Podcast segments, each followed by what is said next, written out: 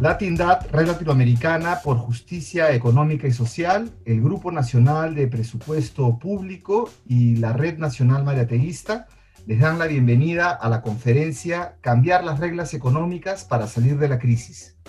Mi nombre es Carlos Bedoya y seré el moderador en esta discusión.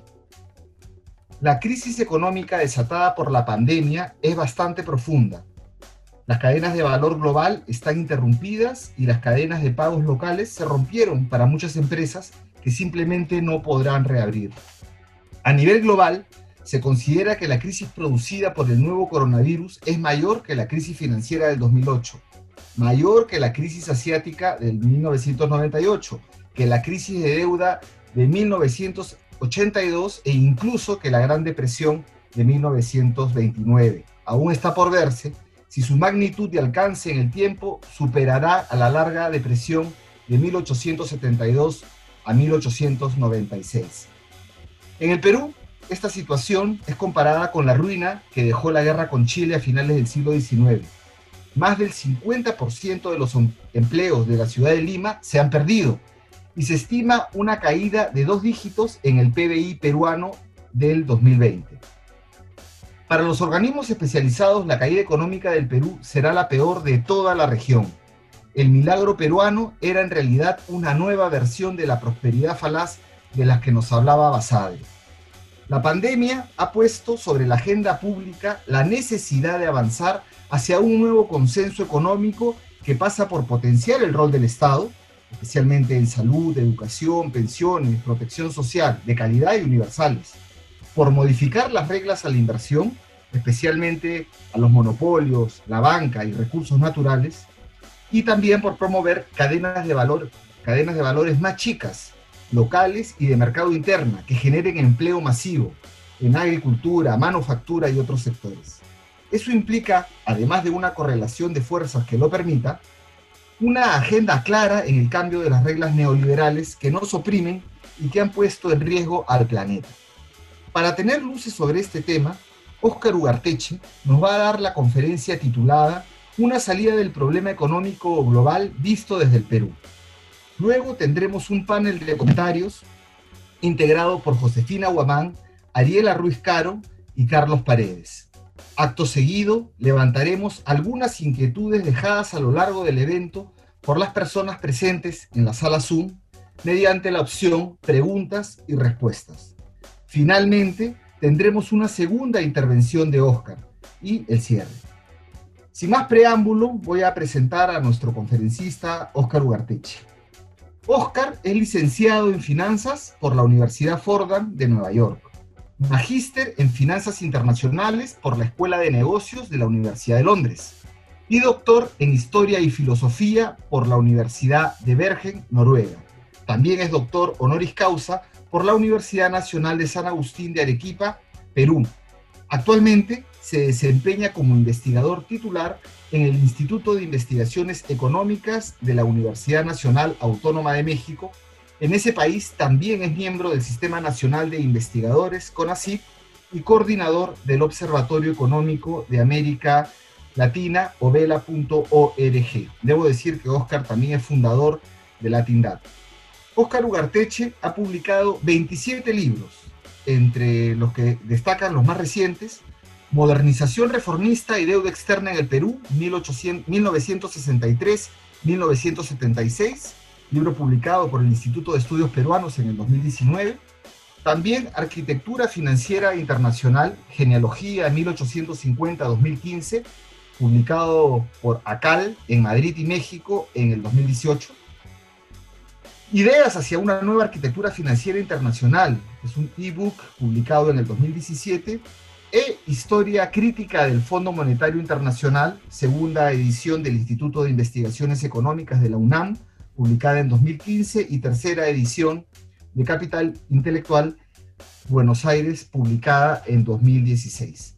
Damos la palabra por aproximadamente 30 minutos a Óscar Ugarteche. Adelante, Óscar.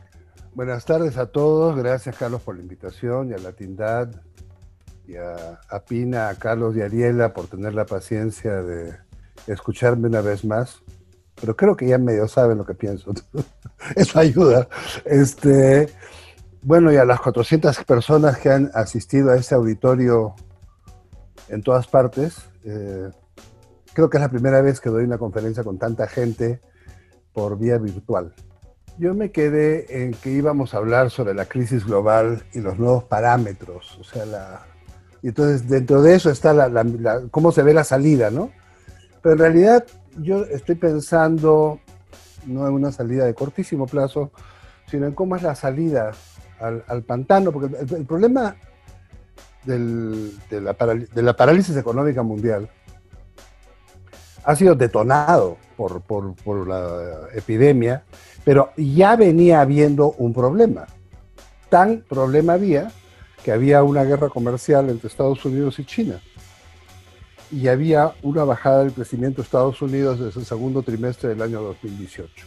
Seguía creciendo, pero progresivamente menos, y había muchísima inestabilidad en los mercados financieros. En esta tarde yo quisiera que habláramos de la crisis, que es una crisis de, primero, de gran magnitud y primera de su tipo, que hablemos sobre la financiarización y cómo afecta a las economías primarias hoy en la crisis, que hablemos sobre el Estado y la capacidad de reacción del Estado en los distintos países, el problema del contagio y por qué el problema del contagio en América Latina tiene una forma distinta que en otras partes, el cambio de matriz energética, que es un tema que es fundamental, porque si no entendemos que hay un cambio de matriz energética en curso, no entendemos parte de los problemas de la economía global, y cómo pensar la nueva política económica a partir del empleo, ¿no? volver a pensar a Keynes. Yo creo que en el fondo de mi corazón soy un post-keynesiano, ahora, mañana no sé, pero hoy, por el momento soy post-keynesiano. Eh, eh, esta es la cuarta pandemia en cuatro décadas. La primera es la del VIH, que ha matado a 38 millones de personas. Es una epidemia que no tiene vacuna, tiene tratamientos eh, para contener eh, el debilitamiento de las personas, pero no tiene vacuna. Vivimos con esa epidemia, ahí está, y la gente se sigue contagiando y se siguen haciendo tratamientos. La otra fue la de la gripe aviar, después tenemos la de la gripe porcina y después tenemos la del ébola, ¿no? Bueno, entonces en los últimos 40 años tenemos una pandemia por década unas son peores que otras y eh, vamos a seguir teniéndolas, porque aparentemente hay una asociación directa entre el cambio climático y estos virus que crecen y se reproducen con tanto entusiasmo. El año 20 es la primera vez en que el mundo se ha detenido. Es la primera vez en la historia del capitalismo los últimos 300 años en que la producción se detuvo en todo el mundo, en que los servicios se detuvieron en todo el mundo, en que el transporte marítimo y aéreo se redujo al mínimo indispensable, a que los automóviles se quedaron malvados en sus garajes y la gente encerrada en su casa. Eso nunca había pasado en la historia y todos esperamos que eso no vuelva a pasar. Las proyecciones, hace tres semanas, las proyecciones del crecimiento del mundo son una contracción de casi 5%, dice el Fondo Monetario, 5.2, dice el Banco Mundial, y 6%, dice la OCDE. El Banco Mundial y la OCDE creen que las contracciones pueden llegar a menos 8 y menos 7% para el mundo. Para Estados Unidos, el Fondo Monetario pronostica una contracción de 8%, que sigue siendo un pronóstico optimista, y China va a observar un crecimiento de 1%. América Latina y Europa van a contraerse, la zona euro en 10,2 y América Latina en 9,4 para tener un punto de comparación, el año 30 Estados Unidos se contrajo 8%. Estamos hablando de una crisis de grandes dimensiones con consecuencias muy grandes. Ahora, la paradoja es que nos hemos caído, si ustedes miran aquí los números, acá, la zona euro de América Latina, 10,2 y 9,4. Pero no es lo mismo un Producto Bruto Interno de 40 mil dólares por habitante con una presión fiscal de 35% del PIB que un Producto Interno de 6 mil dólares por habitante con una presión fiscal de 15% del PIB. Sin embargo, ambas se contraen igual. En Europa, como en Estados Unidos, que se va a caer 8%, han inyectado déficits fiscales del vecindario de 10% del Producto Bruto Interno. En América Latina se han metido déficits fiscales de 3, 4%, 5%. Eh, hay países que no han metido un centavo a déficit fiscal, no creen en eso, y todos se han caído y se están cayendo igual. La pregunta es ¿por qué? ¿Por qué se caen igual? ¿Por qué si tú inyectas recursos en una economía y le das eh, dinero a empresas y a personas, como en Gran Bretaña, eso no reactiva la economía. ¿Y por qué si tú le das dinero a gente eh, que no tiene ningún ingreso, como ha pasado, eh, creo que el, programa es en Argentina, Chile y el Perú, que es un programa que también lo tienen en Estados Unidos, que es dar dinero directamente al que lo necesita, chao, o sea, sin preguntar nada, dinero directo al ciudadano. Eh, y eso tampoco reactiva. La pregunta es por qué no reactiva. Y la respuesta es que se ha dejado de producir. Entonces, no hay nada que reactivar. Eh, si tú no fabricas autos, porque las partes y piezas iniciales para la fabricación del auto no salió de la fábrica en China, la fábrica de autos que está en Michigan, en Detroit, no va a tener un auto. Y las fábricas en México que compran las partes de China para armar partes y piezas para mandarlas a Estados Unidos, eh, tampoco. Y el fabricante de pinturas que está en Italia, que fabrica las pinturas para los autos, puede fabricar pinturas para los autos, pero el hecho es que nadie le va a comprar un galón de pintura porque no se están haciendo autos, porque los insumos iniciales de China están parados. Entonces tenemos un problema, autos es un ejemplo, eso ha pasado con todas las líneas de producción importantes contemporáneas, de alta tecnología, farmoquímica, automotriz, aeronáutica, en fin, telecomunicaciones. Entonces no importa si tú metes o no metes eh, dinero de contraciclo a la producción porque no hay producción. Sí importa si metes dinero de contraciclo al bolsillo de la gente, porque como no han trabajado durante cuatro meses o tres meses, según el país, el 75% de la población económicamente activa se quedó sin ingresos.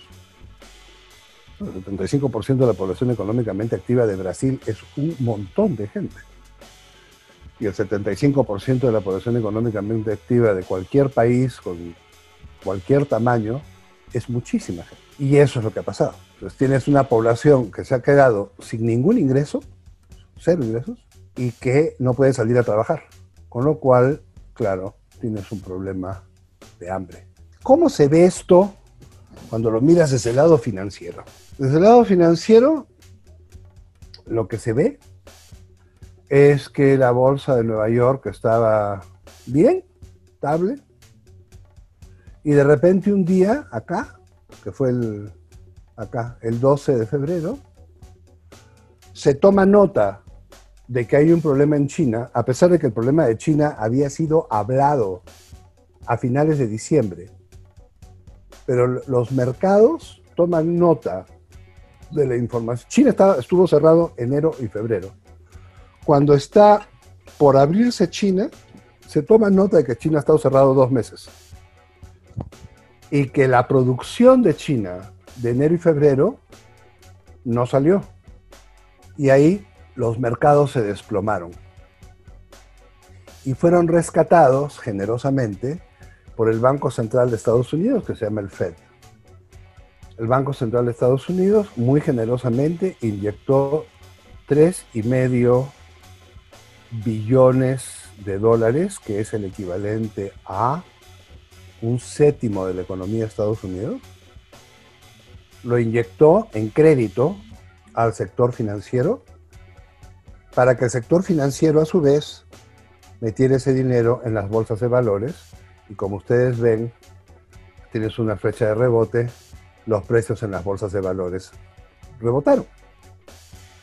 Pero claro, yo hago la pregunta, que está en el título del cuadro, ¿cómo puedes tener una bolsa al alza cuando la economía está a la baja? No puedes, es absurdo. En China, que es donde todo esto parece que comenzó, lo que tuvimos fue un periodo de cierre, que ahí está en enero y febrero, lo ven ustedes, este es el índice de la Bolsa de Valores de Shanghai. Entonces tenemos acá el cierre, el cierre de China, esta línea de acá, que acaba el 24 de febrero. Y luego el contagio de lo que pasa en Nueva York, acá, baja un poquito, pero es un poquito lo que baja. Baja de 3.000 puntos a 2.750 puntos, 8% que baja.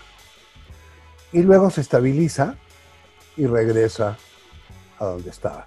China tiene una bolsa de valores estable y tiene un crecimiento económico cuando el mundo se contrae.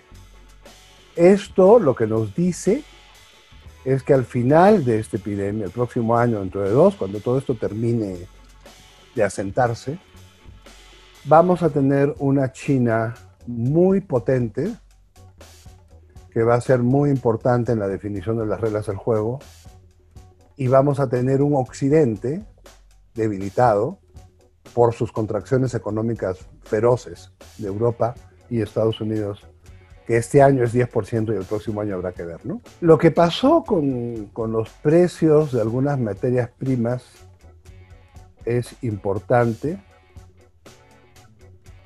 Acá lo que tenemos es el año, este año 2020, que ustedes pueden ver que el precio del petróleo, donde está la flecha, tenía una tendencia relativamente estable, digamos, hasta acá. Y en febrero, ahí por el 12 de febrero, comienza a bajar el precio del petróleo. ¿Por qué comienza a bajar? Porque hay menos aviones volando, hay menos barcos navegando, hay menos autos circulando, menos buses circulando, no hay camiones de carga transportando carga. Entonces la demanda final de energía se contrajo. Agreguémosle que se cerraron fábricas, entonces la demanda de electricidad que sale del petróleo también se contrajo. Pero los productores de petróleo siguieron produciendo como si no hubiera pasado nada. Y siguieron produciendo. Y claro, con las tasas de interés que iban bajando, eh, al principio, entre tener el dinero invertido en un instrumento financiero con una tasa de interés cero, invertirlo en, petróleo que te puede dar algún resentimiento, porque son, son contratos, esto no, es un, esto no es un barril de petróleo, es un contrato de compra futuro. Eh, se optaron por comprar eh, el petróleo futuro los precios seguían bajando porque se seguía produciendo a los niveles de siempre con la demanda contraída. Y llegó un día en que los precios se volvieron negativos. Es decir, había muchísimo más oferta que demanda. Y en el momento en que eso pasó, eh, vino una contracción de la oferta muy importante. Hay una contracción de la oferta de petróleo muy grande en todas partes que es lo que ha permitido que los precios se recuperen un poco, si bien los precios están en 40 dólares barril, más o menos. Eh, si no han regresado a 50 o a 60 dólares, que era donde estaban. Y en el cobre lo que tenemos es menos demanda y menos producción. Esta curva viene desde el 2015. Aquí tenemos, graciosamente, este es el desplome pero miren, el desplome del cobre, para que coincida con los otros, sería esta punta de acá.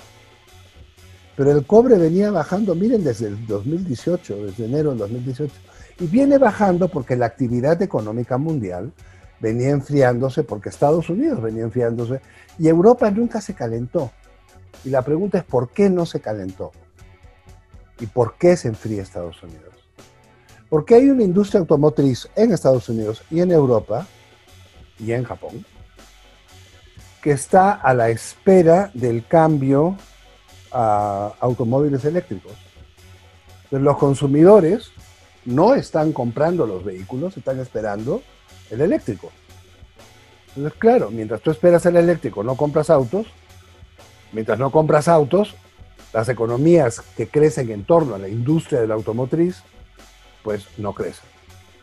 Y eso hemos tenido. Y lo que tenemos ahora, que es la, digamos, la grata sorpresa, es que tenemos un auge en el crecimiento de, los autos eléctricos alemanes.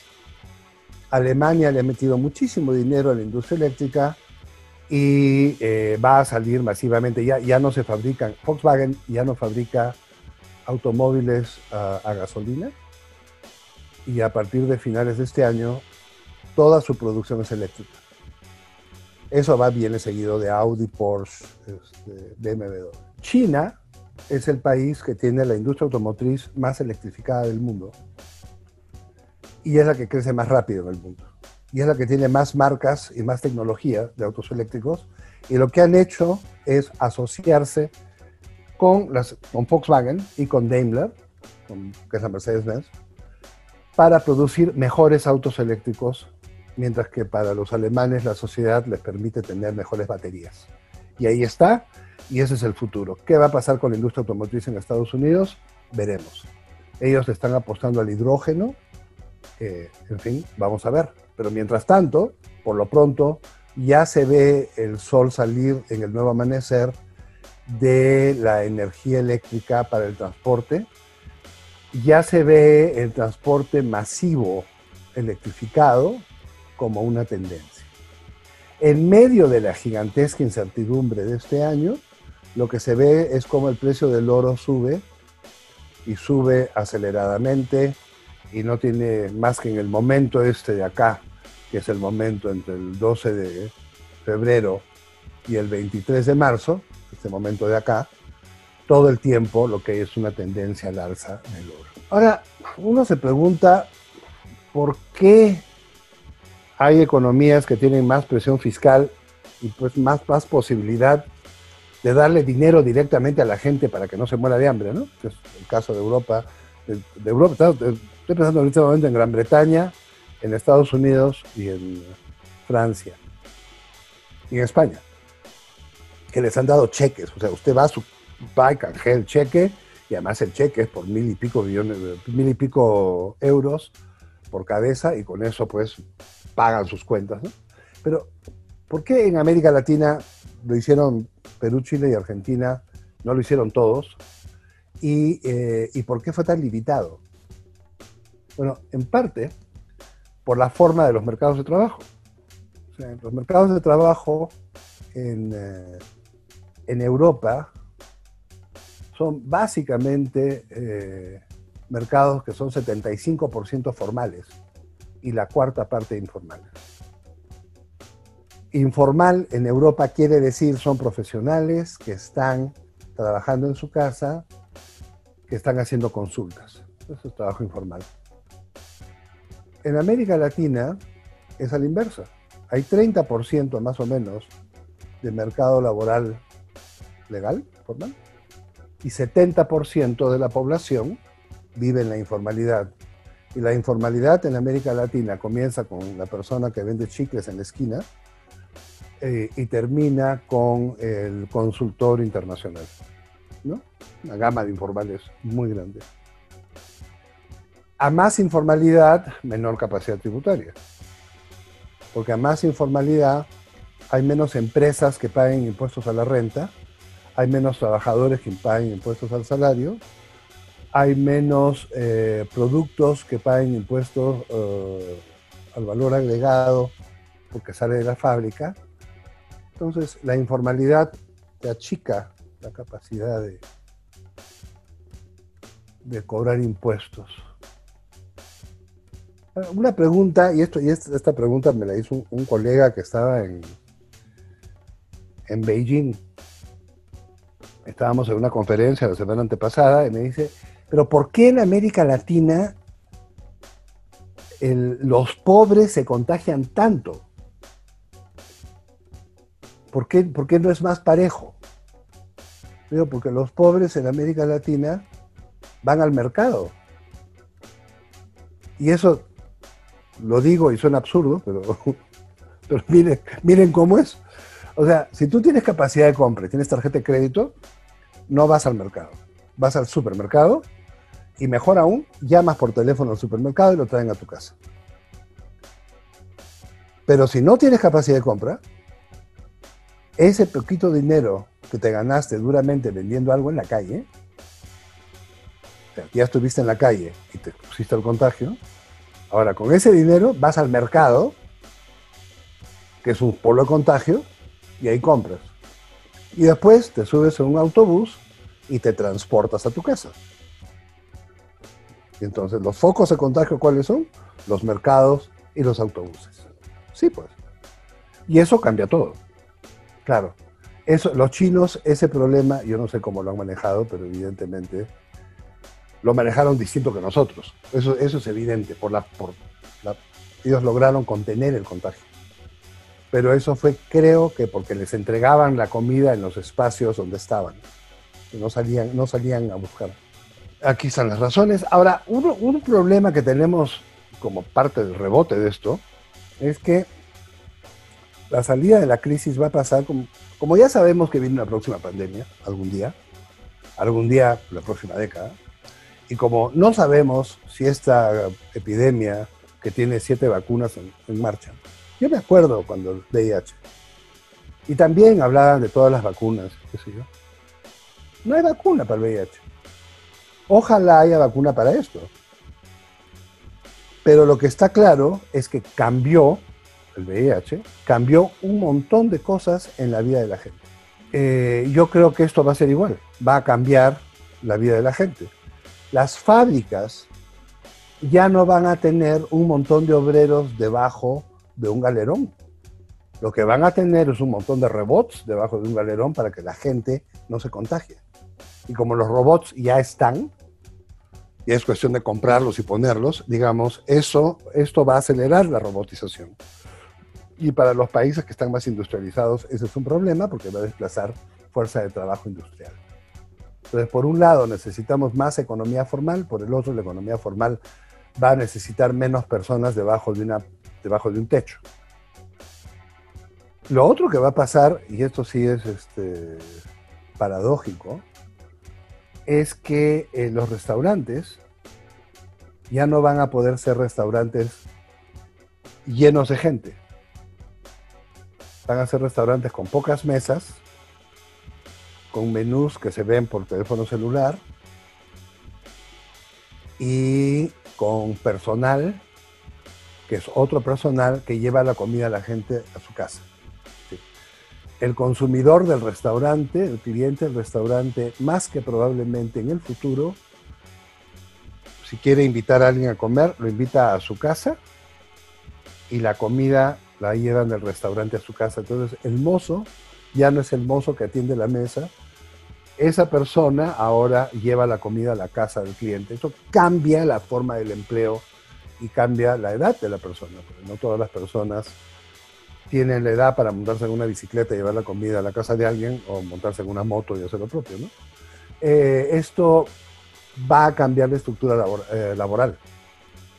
Ahora, lo que es evidente es que hay un viene un aumento de la pobreza, estamos en un proceso de aumento de la pobreza y de desigualdad. El cambio de matriz energética que está en curso viene de la firma del Acuerdo de París del 2015, donde prácticamente todos los gobiernos firmaron la aplicación de políticas de control de contaminación. Y esto ha significado una restricción a la producción y uso de combustibles fósiles. Sin embargo, lo que vemos ahora es que el G20 se pone de acuerdo para utilizar más combustibles fósiles para fomentar el crecimiento económico, aunque sea a expensas del medio ambiente y el cambio climático. Es decir, hay un proceso de cambio de la matriz energética Pero en este momento ese proceso está en un receso, mientras que en simultáneo tenemos una industria automotriz que se está electrificando de manera acelerada, por lo menos en Alemania, pero en general en Europa, en Japón y en Corea. Y China, por supuesto. Entonces, tenemos un proceso de cambios de la matriz y en simultáneo tenemos un llamado a más combustibles fósiles. ¿Qué es esto? Tiene, esto, este llamado al uso de energía de combustibles fósiles tiene que ver con Estados Unidos y el costo del petróleo en Estados Unidos, sacar petróleo, que es muy alto. están, tratando de reanimar la demanda para que el precio suba, y porque están quebrando las, las petroleras en Estados Unidos. Están quebrando como están quebrando las tiendas, los restaurantes, líneas aéreas, bancos, etc. Eh, ¿Cómo, ¿Qué nos abre esto? Y ahora sí para terminar, ¿qué nos abre esto? Nos abre la necesidad de un renacimiento económico que tenga el empleo al medio. El empleo hoy, como en 1932, tiene que estar en el centro de cualquier decisión de política económica es en torno al empleo, no es en torno a la inflación, es en torno al empleo que hay que empujar el futuro. El tema de la inflación, que en América Latina fue un problema en la década del 80, y fue por, por la inflación de América Latina de la década del 80, y, y antes por la inflación en Estados Unidos en la década del 70, que el pensamiento económico austriaco y luego de Chicago agarró tanta viada, ¿no? tanta fuerza hoy el tema de la inflación no es tema. El tema del empleo es el tema. No nos podemos imaginar una sociedad con gente masivamente desempleada sin seguro de desempleo. Eso es inimaginable. La segunda cosa es que necesitamos tener agricultura sostenible. Sostenible y cerca. Porque no es posible que nosotros estemos consumiendo, y a mí me alegra infinitamente cuando como una uva peruana o una uva chilena aquí en, México, pero me preocupa inmensamente que no haya producción de uvas en México en los volúmenes que podría haber, porque eh, prefieren, es más barato, traerlo de lejos. en términos ecológicos, no tiene sentido importar la fruta ni los alimentos. En términos ecológicos, hay que producir producto acá. Y en términos ecológicos hay que reducir las cadenas de valor mundiales. Las cadenas globales de valor que están estiradas desde China hasta Italia, pasando por, qué sé yo, media docena de países, tienen que ser reducidas a países vecinos necesariamente, por dos razones. La primera porque si todas las cadenas de valor mundiales comienzan en China, como, así, como es el caso ahora, y China se cierra, el mundo se cierra. Y el mundo no se puede volver a cerrar. Eso yo creo que eso está claro para todos.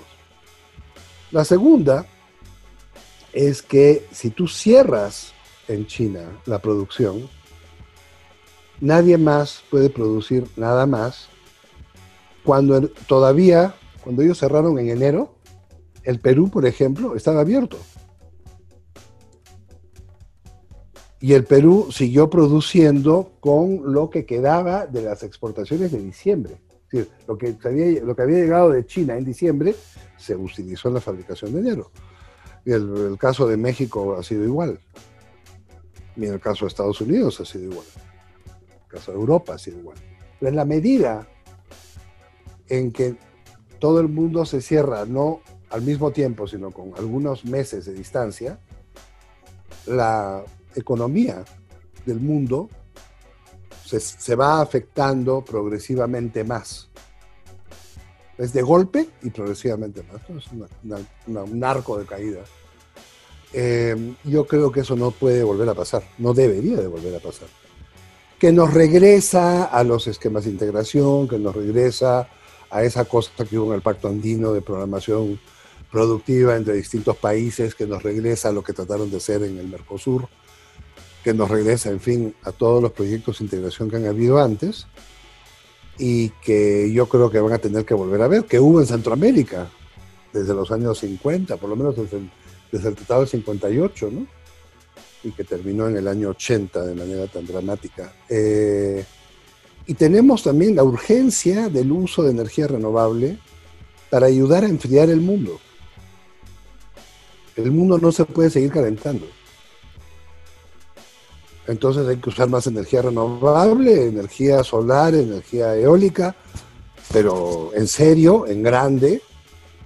Hay países, Chile está avanzado en ese camino, Argentina está avanzando en ese camino, China está avanzando en ese camino, Alemania, España. Eh, hay países que no están avanzando, eh, pero sí es, es muy importante la energía renovable y comenzar a enfriar el mundo, entre otras cosas para que estas, estas epidemias no sigan reproduciéndose y creciendo. Y por último, el tema de la vacuna. El tema de la vacuna, si la descubren o no la descubren, francamente, sí importa, o sea, sería mejor que hubiera vacuna, pero eh, lo que importa es que sea universal y gratuita porque poco sacas con un tratamiento que cuesta miles de dólares, con una población que, como acabo de decir, no tiene ingresos y está muerta de hambre. Entonces, ¿cómo se va a tratar esa población? Y eso es un problema serio. La gente que no va al hospital a hacerse la prueba porque los hospitales están llenos de virus y se mueren en su casa y no entran a la estadística. Y entonces se queja la prensa de que hay más muertos de los que había antes, pero la estadística no lo dice. Pero claro que sí. Porque, pero claro, pues, ir, ir al hospital donde tú sabes que hay un virus, ¿para qué vas? Te quedas en tu casa. Y tratas de hacer lo mejor posible con lo que tienes y con el dinero que tienes. Y si no tienes, te mueres en tu casa y no hay estadística, no está registrado. Entonces sí tienes más muertes que tenías antes y no está registrado como muerte del COVID. No, pues no está registrado, obvio. Eh, ¿Por qué el empleo? Porque sin empleo no hay inflación ni hay economía. Porque sin empleo no hay ni producción ni servicios. Sin empleo no hay distribución salarial ni consumo. Y sin empleo no hay forma de recabar impuestos progresivos. Es decir, empleo o muerte. Y tenemos que regresar. Esta cosa de que los premios Nobel de Economía desde el año 74 están centrados en instrumentos financieros de inflación, está pues muy bien, pero ¿y a nosotros qué? Exactamente a nosotros qué. ¿Nosotros estamos en el juego financiero? No.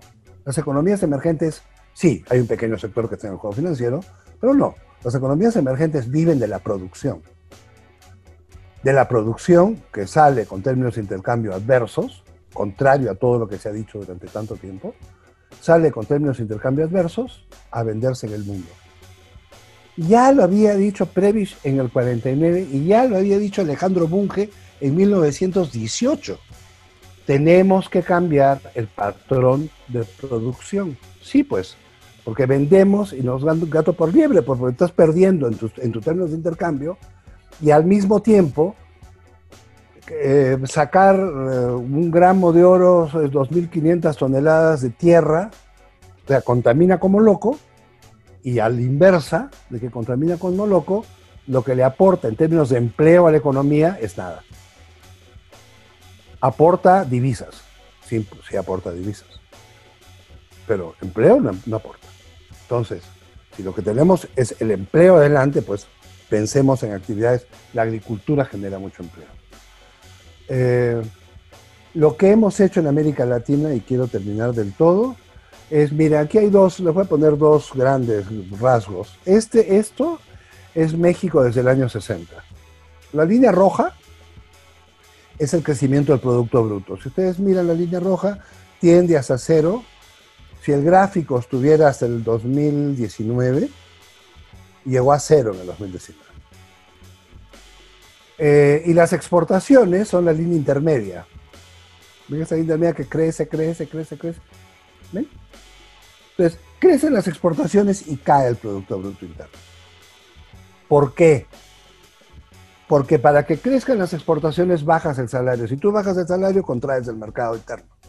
Tú contraes el mercado interno, contraes el consumo y resulta que el consumo es lo que más pesa en el Producto Bruto Interno de cualquier economía. Entonces lo achicas y se te achica la economía. Y ya está. Entonces te crecen las exportaciones, sí, pero no crecen para compensar la caída del consumo. Y ahí está. ¿Y cuál fue el efecto de México? Un desplazamiento poblacional feroz a partir del año 94 hacia Estados Unidos, que es esa migración que ahora Estados Unidos no quiere. Y el Perú tiene este cuadro, es más complicado. Este, este cuadro da para un montón de reflexión.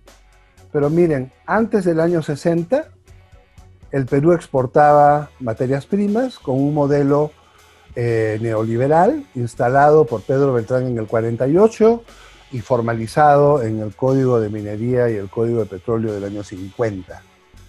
Eh, esta etapa, que es una etapa donde el pensamiento económico austriaco, esta etapa de acá, es dominante en el Perú, eh, tiene, tienes un alto crecimiento y tiene esta crisis, la ven acá, que es la crisis del 58. Es decir, alto crecimiento, cuando se cayeron los precios internacionales, crisis, Luego, el propio Pedro Beltrán fue llamado de regreso para hacer una ley de promoción industrial que no incluyese al Estado.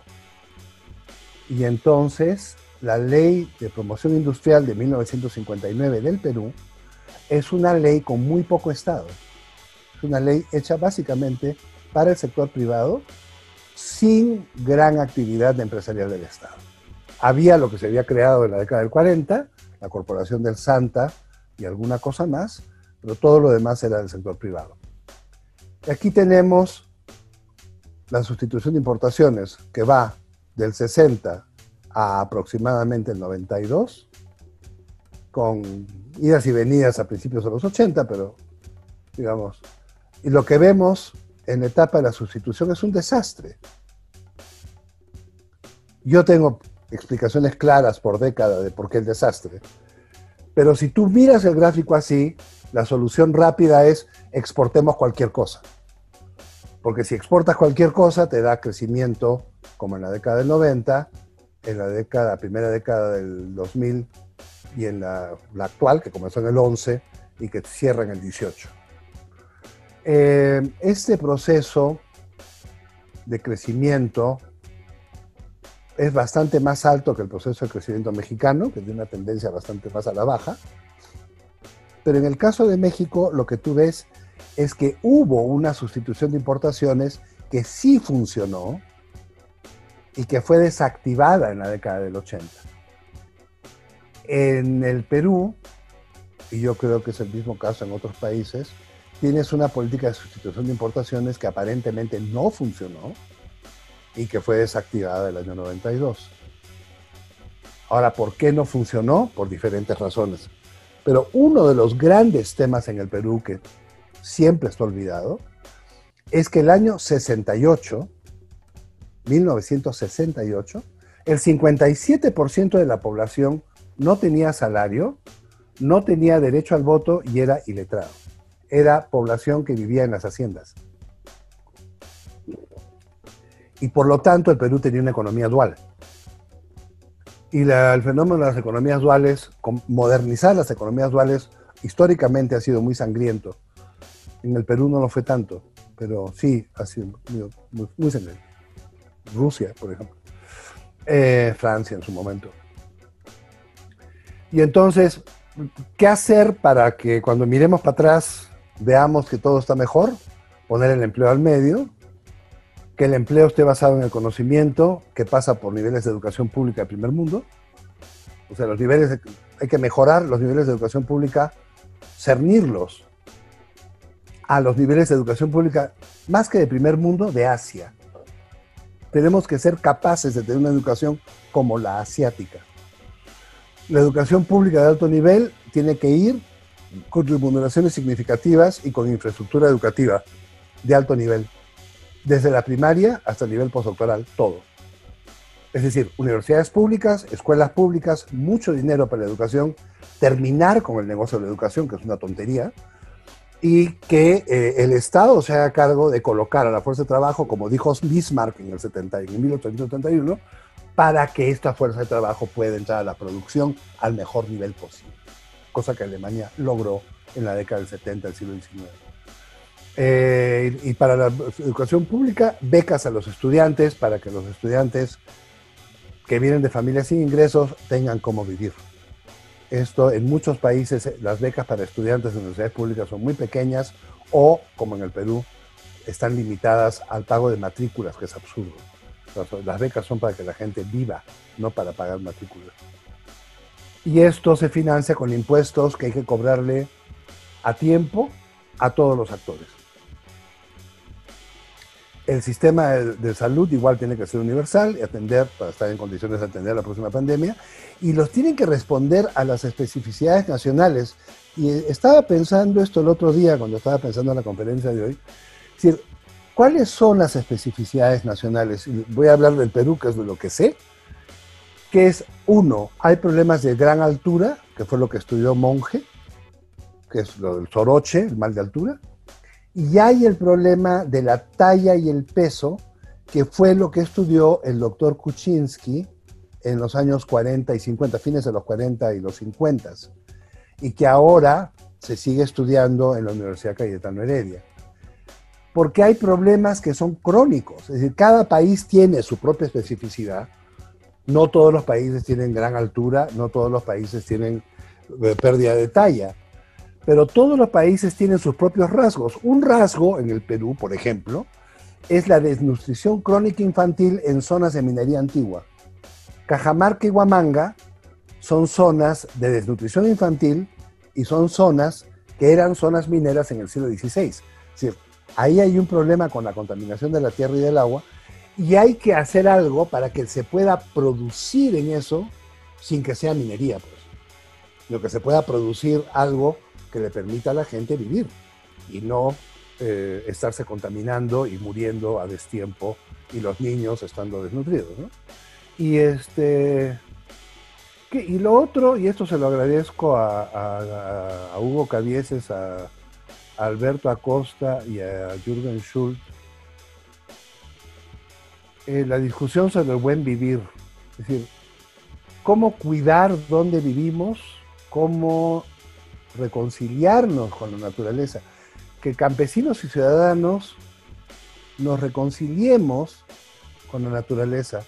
Esto de que los árboles se talan porque ensucian las veredas, o esto que están urbano, o esto de que se tira la basura en la calle porque la calle es de todos y es de nadie, o esto otro de que no importa si tú quemas o no quemas basura, aunque estés contaminando el aire, yo creo que hay que hacer educación, y eso es educación pública nuevamente, masiva, por los medios de comunicación masivos, en términos del cuidado del ambiente.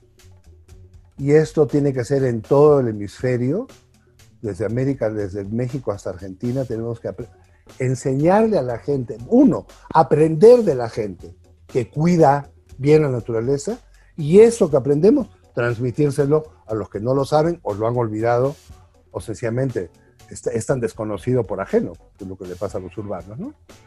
Eh, y tenemos que empujar en la dirección de la energía limpia, de la energía eléctrica y de los transportes masivos, para, tanto para personas como para carga, para eliminar la contaminación de petróleo que es tan dañina producción alimenticia cercana, esto de que el 60% de la canasta básica alimenticia de México es, es importada es una señal de alerta de lo que seguramente está pasando en otros países. Pero en todo caso es, eh, es una señal de alerta porque lo que hacían las abuelas en 1900, abuelas urbanas en 1900, que tenían casas con un pequeño huerto, y las casas con el pequeño huerto servían, los huertos estos pequeñitos, servían para tener tomates, lechugas, perejil, hierbas, etcétera, papas. Y así era. Y, se puede hacer, es decir, no hay, el hecho que nos hayamos mudado a vivir en departamentos no quiere decir que no podamos hacer eso mismo en unas cajas de madera y no podamos tener alguna producción en el techo de los edificios por departamento o en comunidad, como quieran, para, uno, no transportarnos para comprar algunos alimentos y dos, ciertamente no importarlos. Eh, y, los países que tienen grandes ecosistemas, sistemas distintos, creo que eso es una bendición. Y el mar es un recurso poco utilizado, sobre todo para los que viven alejados del mar. ¿no? El mar es utilizado por la gente que vive pegada al mar, pero no por los que están lejos del mar. Y sí tendría que haber, como hubo en algunos países en alguna época, eh, empresas públicas que congelaban esto y lo llevaban lejos de la costa. Y un cambio en los patrones de consumo. Entre los cambios que tiene que haber en el patrón de consumo está el cambio en el consumo de vestimenta. Hemos pasado por una etapa, y que a mí me parece que es bizantina, hoy ya se me pasó la hora que te contra, donde importamos ropa usada. Y al importar ropa, ¿por qué se importa ropa usada? Porque es muy barata y el que la compra la usa una vez y la vende por nada y esa luego alguien la exporta y la manda a África o la manda a Sudamérica, a Centroamérica. Y entonces el mercado textilero se cayó. Se cayó, se desplomó. Eh, y los, los insumos son insumos no orgánicos, sino insumos basados en petróleo. Y yo creo que hay que regresar a los insumos orgánicos del algodón y de la lana merino. La lana merino en las zonas altoandinas con un ganado que yo entiendo que el, el hato se ha reducido enormemente, seguramente como un efecto de la destrucción del mercado textilero, pero hay que regresar a tener hatos de ganado vino de altura para proveer lana merino, para que se pueda producir productos de lana que no sea lana de alpaca, sea lana, porque el Perú no es el único país, o sea, esto, esto es para todos. Tiene que haber más lana que tenga un menor precio que permita que el consumidor lo compre y que no estén comprando suéteres hechos de, de, sintéticos de petróleo que no calientan además. ¿no? Eh, bueno, disculpen, me requete contrapasé. Eh, además podría hablar tres días sobre el asunto. Eh, nosotros en el instituto tenemos un observatorio que se llama Lovela, ahí está, si les interesa este tipo de análisis, pueden entrar ahí y ver de vez en cuando, o también lo difundimos por Alay, y si les interesa más rápido, se pueden matricular. Los chicos han abierto cuentas en Twitter y en Facebook, y entonces sale en inglés y en castellano eh, de manera masiva. Una vez por semana sale una nota, más o menos. Muchas gracias. Muchas gracias, Oscar. Has colocado una gran cantidad de elementos. Ya hay bastantes preguntas y respuestas por eh, tanto por la sala Zoom con, como, como por eh, los que nos ven por Facebook Live. Hay también de, economistas conocidos. Ya, ya vamos a leer las preguntas en, un ratito.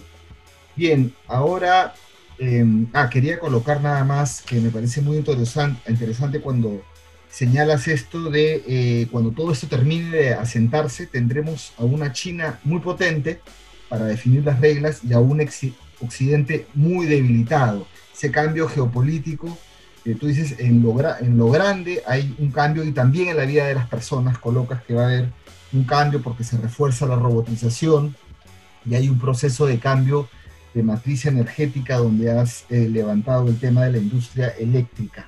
Bueno, en realidad eh, una gran cantidad de, elementos. Eh, hay varias preguntas, como te digo, que las vamos a leer ahí. Vamos a leer todas las preguntas. Eh, y qué bueno que también nos acompañen personas muy ilustradas, muy versadas también en, el, en, el, Facebook y en la sala Zoom. Ya, ya diremos alguna de sus preguntas. Bien, ahora es turno de nuestros panelistas. Eh, pero antes les recordamos que pueden seguir dejando eh, sus comentarios mediante la opción de preguntas y respuestas ubicada en la parte inferior de la aplicación Zoom en sus dispositivos y también por Facebook Live. Eh, para el panel, en primer lugar, tenemos a Josefina Guamán, mejor conocida en la sociedad civil peruana y regional como Pina Guamán. Pina es socióloga, con estudios de posgrado en Ciencias Sociales por la Pontificia Universidad Católica del Perú, casa de estudios donde ejerce la docencia desde 1974. Es especialista en desarrollo, pobreza, políticas sociales, políticas públicas y protección a la infancia. Ha coordinado la Mesa de Concertación para la Lucha contra la Pobreza de Lima Metropolitana entre 2001 y 2005 e integró el Foro de Equidad y Justicia Social del Acuerdo Nacional entre 2001 y 2002. En 2008 fue parte de los colectivos peruanos de sociedad civil que fundaron el Grupo Nacional de Presupuesto Público. Actualmente es secretaria ejecutiva de la Asociación Nacional de Centros, ANC, desde donde coorganiza anualmente la Conferencia Nacional de Desarrollo Social CONADES. Asimismo, integra el Comité Ejecutivo Nacional de la Mesa de Concertación para la Lucha contra la Pobreza y a nivel regional es secretaria técnica de la Mesa de Articulación de Asociaciones Nacionales y Redes de ONGs de América Latina y el Caribe. Tiene la palabra por 15 minutos aproximadamente Pina Guamán. Adelante, Pina. Eh, en primer lugar, eh, muchísimas gracias por la invitación.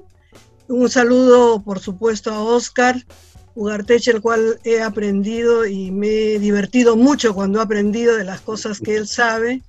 A Carlitos Paredes, eh, viejo conocido, contemporáneo, y a nuestra querida Ariela Ruiz.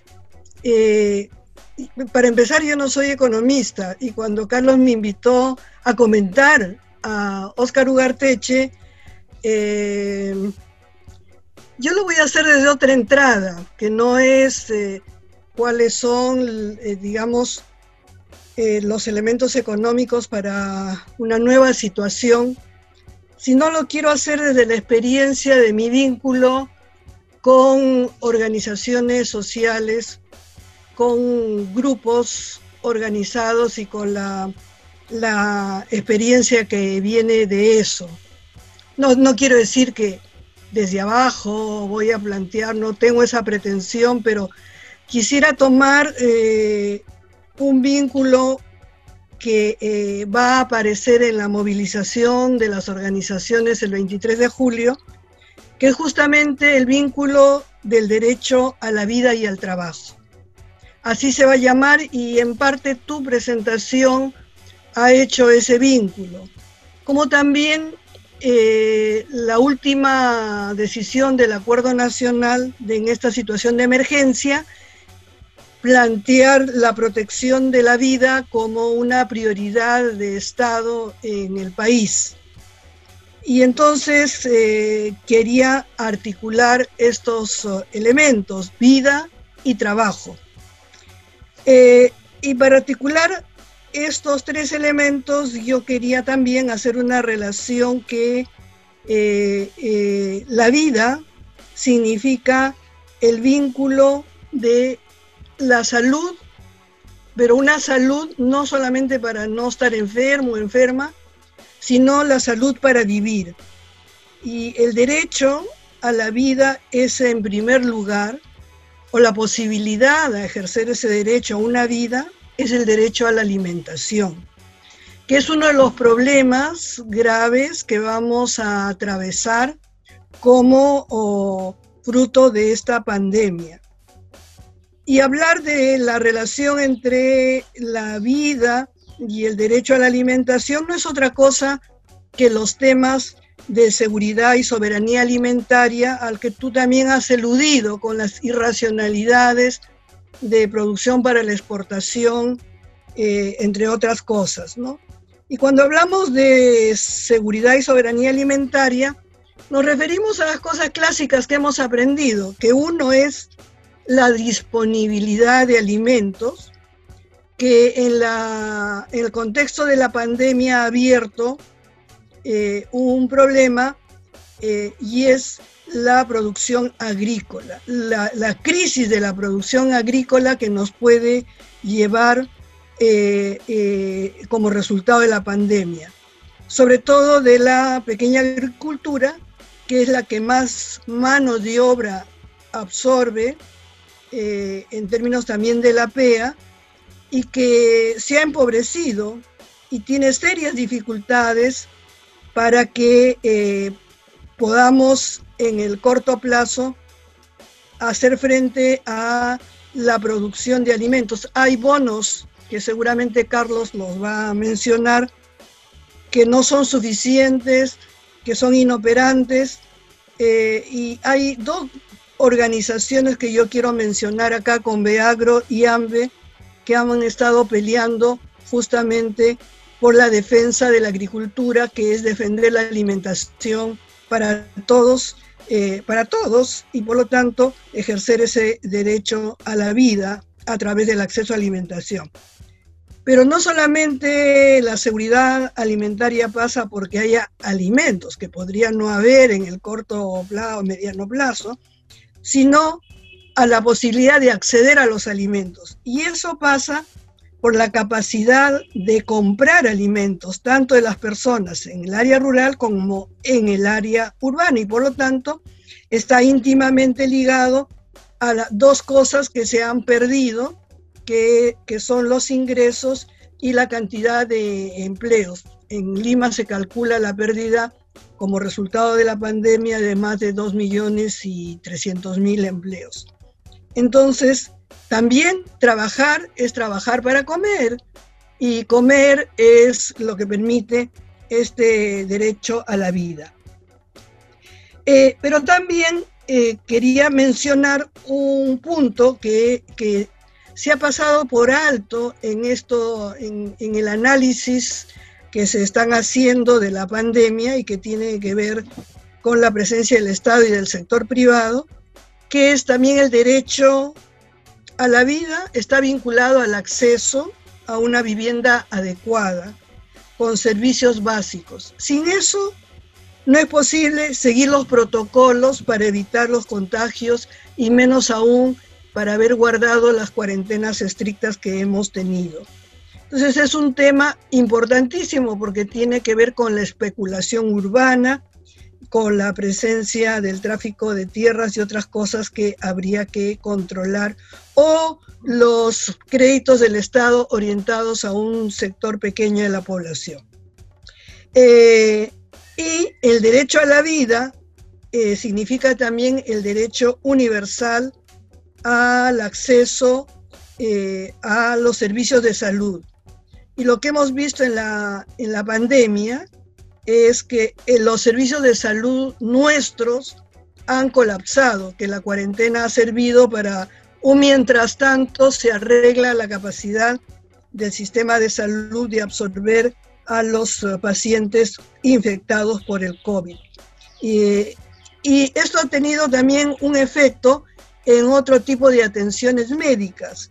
Por ejemplo, eh, las personas con cáncer o las personas que, eh, diabéticas que tenían que hacerse diálisis, las operaciones eh, planteadas, una cantidad de enfermedades graves adicionales, incluso los portadores de VIH y la posibilidad de acceder a sus propios remedios, sus medicinas, eso ha tenido que pasar a un segundo lugar y probablemente también esa situación ha provocado y ha sido causa de muertes. Hoy en el país tenemos más de 11.500 eh, fallecidos.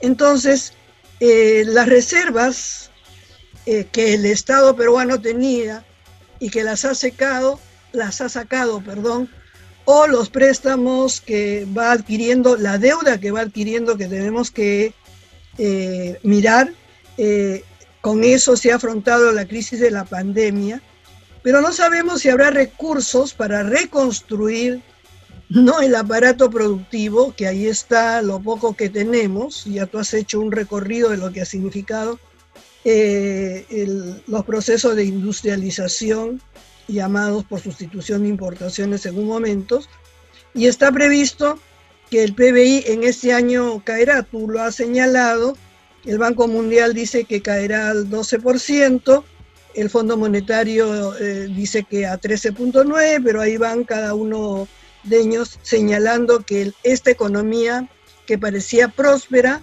eh, va a tener una baja considerable estos años y que probablemente el próximo año veamos cifras en positivo, pero es que hemos caído tanto que que supongo que poner un comercio en la esquina de la casa eh, genera una elevación de eh, el PBI. Entonces, eh, como dice Germán Alarco, ha habido un problema de oferta y demanda y de expectativas en este momento. ¿no? eso entonces en relación al vínculo que hay entre la vida, la alimentación, la vida, la vivienda y la vida y el acceso a los servicios de salud universales. En relación a, la relación vida y trabajo, y yo, bueno, leí un documento tuyo del que hablabas de economías más, más maduras y menos maduras, ¿no? Yo supongo que nosotros estamos entre las menos maduras, o no sé cómo los mencionabas acá en tu PowerPoint también, en relación como economías más atrasadas, etcétera. Y yo no entiendo, no entiendo mucho eso de más maduras, menos maduras. Yo siento de que hay que volver a usar un lenguaje que señale eh, que esta es la forma como se ha presentado el crecimiento y el desarrollo capitalista en, en el norte y en el sur, en quienes ah, tienen el poder económico eh, y financiero internacional. ¿no? Tampoco estoy muy de acuerdo con esa, eh, esa diferenciación formal, formal, informal, y que entonces como somos informales eh, tenemos más, más problemas. ¿Y por qué digo eso? No? Porque yo prefiero hablar de autoempleo. ¿Por qué? Porque el, se habla de cifras del 60%, 70% de la, de la población económicamente activa está, es informal.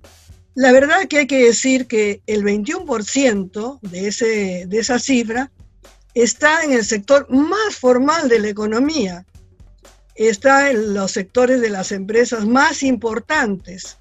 Eh, y creo que, eh, ¿por qué digo que son informales? Porque simplemente son empleos que no reconocen derechos laborales, que no reconocen protección social. Entonces, sin vacaciones, gratificaciones, seguro social y etcétera, o la terciarización de, los servicios.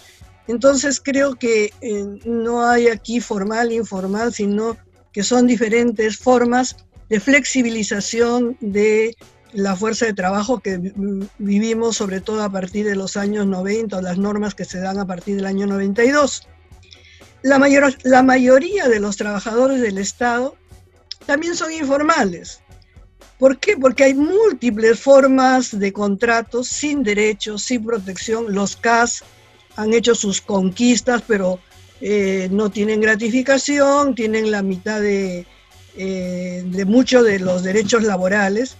Y hay muchos contratos temporales que se renuevan mes a mes y para hacer de méritos de la renovación tienes que trabajar eh, sin horarios definidos. Y también hay trabajos que están normados y que requieren contratos pero que no se cumplen. No hay quien los cumpla como es el caso de las trabajadoras del hogar que son eh, un número muy importante, no me acuerdo la cifra en este momento, y en general lo que podríamos decir, eh, hay una no contabilización de lo que las feministas llaman o llamamos el trabajo del cuidado que no es eh, contabilizado ni reconocido. Yo creo que entonces lo que hemos tenido en estos años, eh, sobre todo de los años 90 o quizás más atrás, desde el fin del gobierno militar, cuando se inician las políticas de ajuste estructural que planteaba la flexibilización del empleo. Entonces, no es que seamos más informales o menos informales, sino que hemos tenido un crecimiento que, como tú bien has dicho, no son generadores de empleo.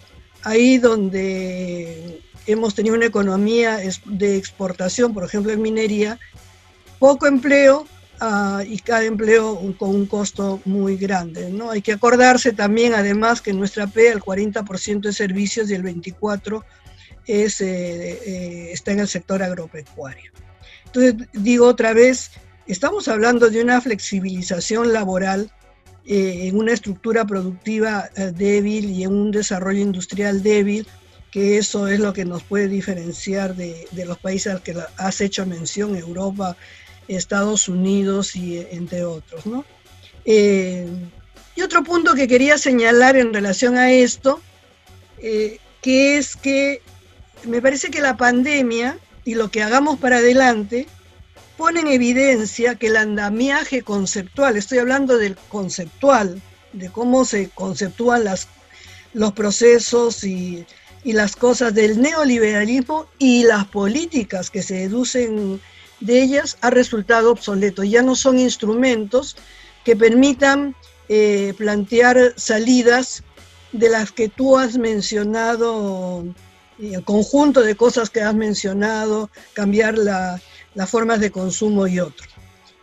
¿Por qué digo esto? Porque, eh, en primer lugar, y hay que tomar en cuenta eso, eh, se ha modificado de alguna manera la estructura social que aparecía como habiendo cambiado en estos años de crecimiento económico. La clase media emergente, de la que hablaban muchos, eh, ha sido golpeada, y golpeadísima, y, todos los oh, emprendimientos y los emprendedores de los cuales se, se alardeaba se han venido abajo. Tampoco ya sirve la polaridad, ya no se hablan de clases sociales, sino se hablaba de la polaridad pobres no pobres. O sea, ¿quién pone ahora la línea divisoria entre qué y qué cuando hemos retrocedido 10 años teniendo en cuenta las mediciones tradicionales de ingreso para medir pobreza? Entonces, eso pobre no pobre como también me parece eh, que ya no es válida esta relación entre pobres y extremos pobres, y que el Estado solamente se ocupa de los extremos pobres. Creo que eso ya no va, ya no va porque creo que hay una situación de, carencias extendidas en tanto en lo urbano como en lo rural. En tercer lugar, eh, tenemos a los empresarios, cuando se hablaba del rol subsidiario del Estado, eh, eso ya se fue al agua, por decir de alguna manera, como concepto, porque ahora los empresarios pugnan por los recursos del Estado y pugnan con los sectores, digamos, eh, sociales, trabajadores en todas sus, sus expresiones, eh, por los recursos. Y, y, en esa pugna, ha, quien ha tenido los mejores éxitos ha sido el sector empresarial, creo que eso es conocido por todos, ¿no? Entonces, esa noción de rol subsidiario del Estado, cuando la actividad eh, privada no puede, entro yo, ahora todos quieren que el Estado entre a salvar su situación. Eh, unos con derechos ciudadanos y otros con prepotencias. Y creo que también eh, se ha, otro concepto que ha, que ha caído, y que tiene que ver con algo que tú mencionaste, es la noción de focalización eh, para compensar situaciones que, que, ya no son situaciones uh, de unos pocos, sino que, que ponen a toda la sociedad en tensión, lo que tú has llamado la oferta, la demanda, crisis de la oferta, crisis en la demanda, eh, y, entonces eh, se ha entrado con un conjunto de instrumentos que no corresponden a la situación y esos son los bonos. Esos son los bonos. Nosotros en el grupo de, eh, Grupo Nacional de Presupuesto Público planteamos técnicamente al presidente, al premier, al ministro de Economía un bono universal para mayores de 18 años que no tuvieran empleo y un bono adicional para niños y niñas que permitiera que la gente guardara cuarentena o se guardara mientras la economía iba abriendo en la primera, segunda, tercera fase y que fuera universal, de mil soles cada uno. Lo que se ha seguido haciendo tercamente son bonos focalizados, como ocho, siete tipos de bonos o seis bonos que demora en hacer quienes tienen que ser privilegiados con ese bono y resulta que todo el mundo dice a mí no me llegó nada de lo que me debería llegar. Entonces, creo que ya no, no, no cabe la noción de focalizar. No parece justa la noción de focalizar, no parece que eso ni en el pasado ni en el presente es una, una fórmula. Yo creo que hay que soltar dinero para que desde la demanda puedas reactivar la actividad económica, la que tenemos más cercana de todos los, los servicios, que es donde más está empleada la gente, eh, y algunos comercios, que es donde más está empleada la gente, menos en la producción propiamente, y que pueda eh, ser un elemento de reactivación económica. Eh, hay una resistencia al bono universal. Y también este, creo que estamos enfrentando un Estado, yo no digo un gobierno, sino un Estado que le ha tocado a este gobierno, eh, débil y poco eficiente, ¿no es cierto? Sobre todo debilitado, debilitado en sus procedimientos, debilitado en sus tomas de decisiones y que a pesar de eso no ha podido limitar la corrupción de la gente, o sea, eh, de la corrupción de, ellos mismos, ¿no? Entonces necesitamos otro tipo de Estado para hacer lo que tú dices.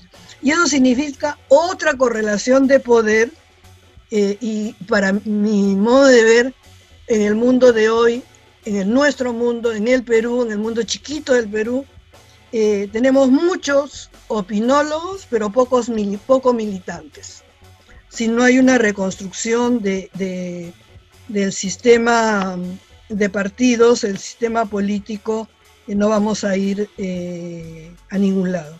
Y yo estoy totalmente de acuerdo contigo, no por la pandemia, sino desde antes, que la producción, que la activación de la actividad productiva o económica en general tiene que poner el trabajo en el centro.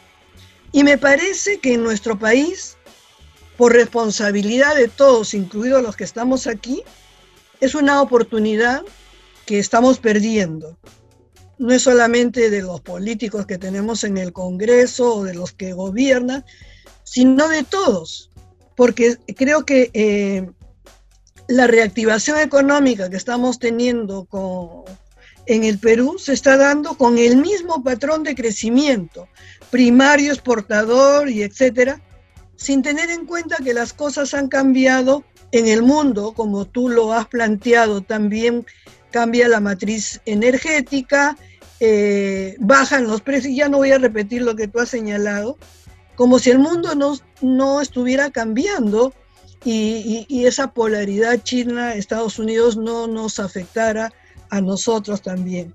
Eh, sin tener en cuenta los problemas ambientales, también tú lo has señalado, como ahora incluso se estaba planteando hacer la consulta previa a las comunidades indígenas a través de medios virtuales, ¿no es cierto?, para hacer concesiones. O cuando se permite la deforestación de la Amazonía, eh, a vista y paciencia de todos nosotros, o la contaminación de los ríos eh, también. Entonces, eh, no hay ninguna actitud crítica de esa estrategia de crecimiento económico probablemente, pero que no ha sido respetuosa ni de la gente, ni del ambiente y tampoco ha generado empleo. Esta creo que era una oportunidad de generar un crecimiento con un mercado interno, con un tipo, como tú has dicho, con un tipo de consumo y producción distinto, amigable con la madre naturaleza, de acuerdo a la diversidad del territorio, como también lo has mencionado. Y yo como tú recuerdo muy bien a Jürgen Schulz, ¿no es cierto? Cuando él hablaba de un crecimiento hacia adentro eh, y, veía las posibilidades en nuestro territorio de tener, en primer lugar, un crecimiento interno fuerte. Hasta se hablaba de dineros, dineros alternativos que pudiera expresarse. Nos estamos perdiendo esa oportunidad. Eh, también la pandemia ha puesto de manifiesto la poca inversión que hemos tenido en desarrollo tecnológico.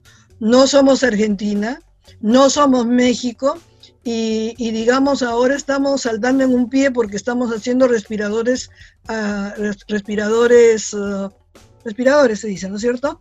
Para la pandemia en algunas universidades, en la católica, en la Cayetano Heredia, y, estamos hablando mm, por fin de que algo bueno podemos producir internamente eh, con nuestros propios recursos, digamos, ah, intelectuales. Con esto no vamos a poder cumplir la Agenda 2030, que tú las mencionas en algún momento. Y bueno, eh, creo que eso no es vinculante, como muchas de las cosas que el Estado peruano afirma en el interior, no es vinculante, no hay recursos para eso. Y como tú también pienso que lo de educación eh, es muy importante y creo que ahí sí hay mejoras. Y ahí quiero rectificarte. En Pronavec no hay becas solamente para matrículas. Hay becas para que la gente vaya a estudiar al exterior, para que la gente tenga una manutención en el exterior, también internamente, como se hace siempre para que luego haya una retribución en el país, ¿no? Bueno, eh, esas son las, eh, lo que me ha provocado tu presentación, te agradezco mucho y, también la paciencia de escucharme en, esta reunión. Muchas gracias, Pina. Eh, bueno, has desmenuzado el derecho a la alimentación desde la óptica del enfoque integral de los derechos humanos en conexión con salud, vivienda, vida, etcétera. Has roto algunos mitos, como creo que ya es eh, anime, ¿no? El de la focalización y eh, revalorando la universalización, la universalidad de los derechos. Y también muy interesante lo que señalaste sobre flexibilización, ¿no? Más que hablar de formalidad e informalidad, hablar también de que en general la flexibilización laboral nos ha llevado a esta situación en el mercado de trabajo. Muy bien, ahora vamos a presentar a Ariela Ruiz Caro. Antes de eso, solo decir eh, ya hay un montón de preguntas eh, en la sección de preguntas y respuestas. Yo quisiera pedirle a, a, Oscar que vaya revisando. Hay algunas y yo voy a decir otras que están por Facebook, que no, no las puedes ver, pero para que vayas más o menos eh, señalando o escogiendo algunas de las que puedes responder. Igual yo voy a hacer un repaso también después. Ahora vamos a presentar a Ariela Ruiz Caro. Ariela es economista por la Universidad Humboldt de Berlín con maestría en procesos de integración económica por la Universidad de Buenos Aires. Es consultora internacional en temas de comercio, integración y recursos naturales en varias organizaciones regionales como la Comisión Económica para América Latina y el Caribe, CEPAL, eh, también para el Sistema Económico Latinoamericano, CELA, eh, y el Instituto para la Integración de América Latina y el Caribe, INTAL, entre otros. Ha sido funcionaria de la comunidad andina entre 1985 y 1994.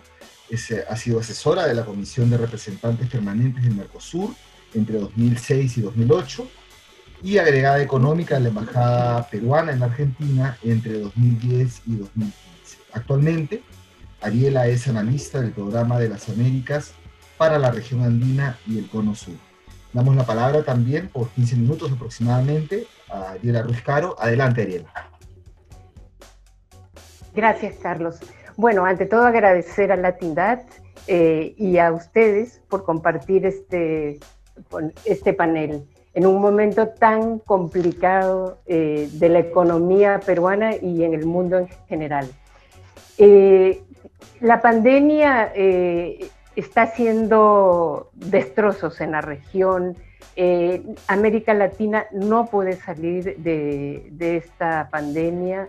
Los únicos lugares donde se ha podido aplanar la curva de contagios y reabrir la economía sobre bases seguras son Cuba, Uruguay y Paraguay. Ni siquiera Costa Rica, que se, eh, eh, la curva se disparó en estos últimos días.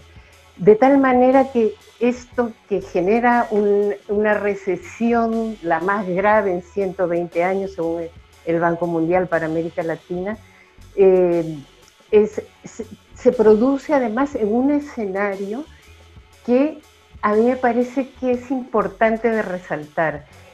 Es en el escenario donde se está, donde se está produciendo un proceso de desglobalización, para no llamarlo crisis del modelo neoliberal de globalización y un cambio en los ejes de poder económico, que es una de las preguntas que eh, se pretendía responder en este panel. ¿no? Yo creo que eh, estamos frente a ese proceso que es además lo que va a determinar cómo vamos a podernos insertar en el mundo y poder instrumentar todas las medidas que impliquen un cambio de política interna. Eh, no es que no se pueda definir internamente las políticas, pero definitivamente estamos condicionados por el tipo de inserción que tengamos en la economía internacional. Entonces, eh, yo quería hacer un breve, breve repaso de cómo, eh, cómo es el nacimiento y muerte realmente de este programa, eh, de esta globalización neoliberal, de este carácter neoliberal de la globalización, que se inicia a fines de los 60 en realidad. Ya un visionario como el subsecretario de Estado norteamericano George Bell decía que las fronteras estaban eh, siendo un estorbo para la eficiencia económica de las empresas. Y es entonces que se empieza, se empieza a liberar en el marco del GATT, del Acuerdo General sobre Aranceles eh, eh, Aduaneros y Comercio, empieza a liberarse, son las grandes luchas de liberalización de la economía, los países en desarrollo tienen un papel protagónico porque exigen tiempos diferenciados, pero se empieza entonces, el GATT fue creado en 1947 y luego se convierte en la Organización Mundial del Comercio en 2005. Eh, paralelamente, eh, desde, desde los 70, se empiezan, todo esto es un proceso, ¿no? Se empiezan a generar economías eh, integradas, sobre todo entre China y Estados Unidos. En 1980, China era, representaba el 2% de la economía mundial hoy representa el 15%, es la mayor economía. Estados Unidos se ha quedado más o menos en el mismo nivel. Las tasas de crecimiento hemos visto que son han sido exponenciales en China, casi tres veces eh, las que ha tenido Estados Unidos a lo largo de esta eh, globalización. Eh, se generaron cadenas productivas y de valor eh, eh, con una trama muy intensa y, bueno, y se generó mucha riqueza. Eh, entonces, actualmente el comercio mundial entre China y, Estados Unidos representa el 40% del comercio mundial. Entonces, todo esto fue avanzando, está la surge la iniciativa para las Américas, Bush el plan Brady, que era tres ejes, tenía liberar el comercio en América Latina, reducir el nivel de la deuda y liberar las inversiones. Que luego, eso fue en el 90. Luego surge el ALCA, que fracasa, eh, sabemos que fracasa, que era un programa mucho más amplio, más, más comprensivo que el, que propone Bush en el 90. El ALCA se, inician, eh, se empieza a negociar en el 94, en el 2005 tenía que estar eh, culminado, pero sabemos que surgieron gobiernos como en Argentina, en Bolivia, Lula, en Brasil, y el ALCA, y, bueno, Chávez y el ALCA no se pudo concretar por oposición de estos cinco países, Brasil, Argentina, eh, Uruguay, Paraguay, eh, en el 2003 en la, en la cumbre de Mar, del Plata. Entonces empezaron los TLC, que ya es una historia que todos la sabemos, eh, que consolidan este modelo de crecimiento, ¿no?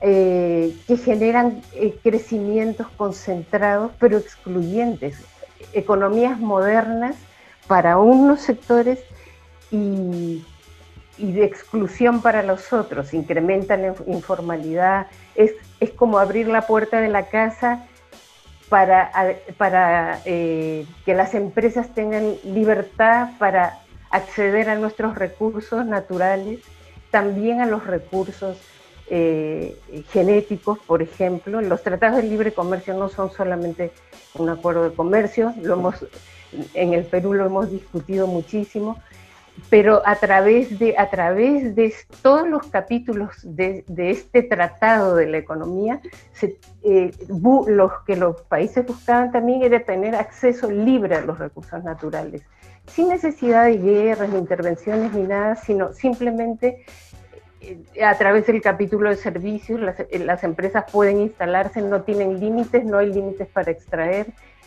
En fin, están prohibidos los encadenamientos productivos. Si yo soy una empresa y, una empresa que invierte en el país, no tengo la obligación de comprar insumos en el país porque están, eh, porque eso no se permite. Eh, entonces, toda esta forma de inserción en la economía internacional eh, incide mucho en nuestro desarrollo interno, en nuestras políticas internas. Entonces, bueno, todo todo esto como genera desplazados, no solo en nuestro país, en, el sector agrario, que Carlos seguramente nos puede contar más. Eh, hay mucho trabajo, exportamos mucho las exportaciones en, el sector agrario, en el agribusiness que se denomina, han crecido muchísimo y generan empleo, pero un empleo informal, parcial. Entonces, eh, en ese sentido eh, es eh, importante por eso saber dónde, cómo nos insertamos. En el año 2008 se produce la primer gran recesión del siglo XXI, que es la crisis del 2008. Eh, había mucho dinero en la economía, no hay regulación en, los recursos financieros. Se crean las hipotecas, estas eh, subprime, las basura, eh, quiebra Lehman Brothers, es una, eh, esta, economía, esta crisis financiera tiene un impacto en la economía real que no solo en Estados Unidos, sino se traslada a Europa fuertemente y a América Latina también. Pero América Latina luego surge, hubo pudimos surgir porque hubo un repunte de las materias primas, pero fue el último. Yo creo que la, esta gran recesión que a veces se pierde de vista, puso cinco cosas en claro. La primera es que China parecía como un jugador muy importante, lo hizo visible, como la pandemia ha hecho visible nuestras inequidades, nuestra pobreza en gastos de salud, en educación esa crisis puso en evidencia que China era un... China había crecido. China compraba los bonos que emitía Estados Unidos, tenía la deuda norteamericana, pero la tenía en grandes cantidades. Eh, luego se puso en evidencia que la regulación eh, insuficiente del mercado no, no estaba dando buenos resultados se puso en evidencia que había, que la población tenía un, malestar en la, en la globalización. Y, y bueno, y puso en evidencia sobre todo los vicios de la desregulación financiera, los productos derivados. Es como que la, la fase financiera se divorcia totalmente de la vida real y adquiere una vida propia. Eh, estos cinco puntos son como el inicio de la visualización de que ese modelo se estaba agotando. Entonces, eh, ¿qué pasó aquí? Bueno, a partir de ese momento que, marca, eh, que hace evidente la crisis del modelo neoliberal de globalización, eh, el comercio mundial no vuelve a crecer más no vuelve a crecer más y eh, em, tampoco se puso fin al ciclo del boom de las materias primas.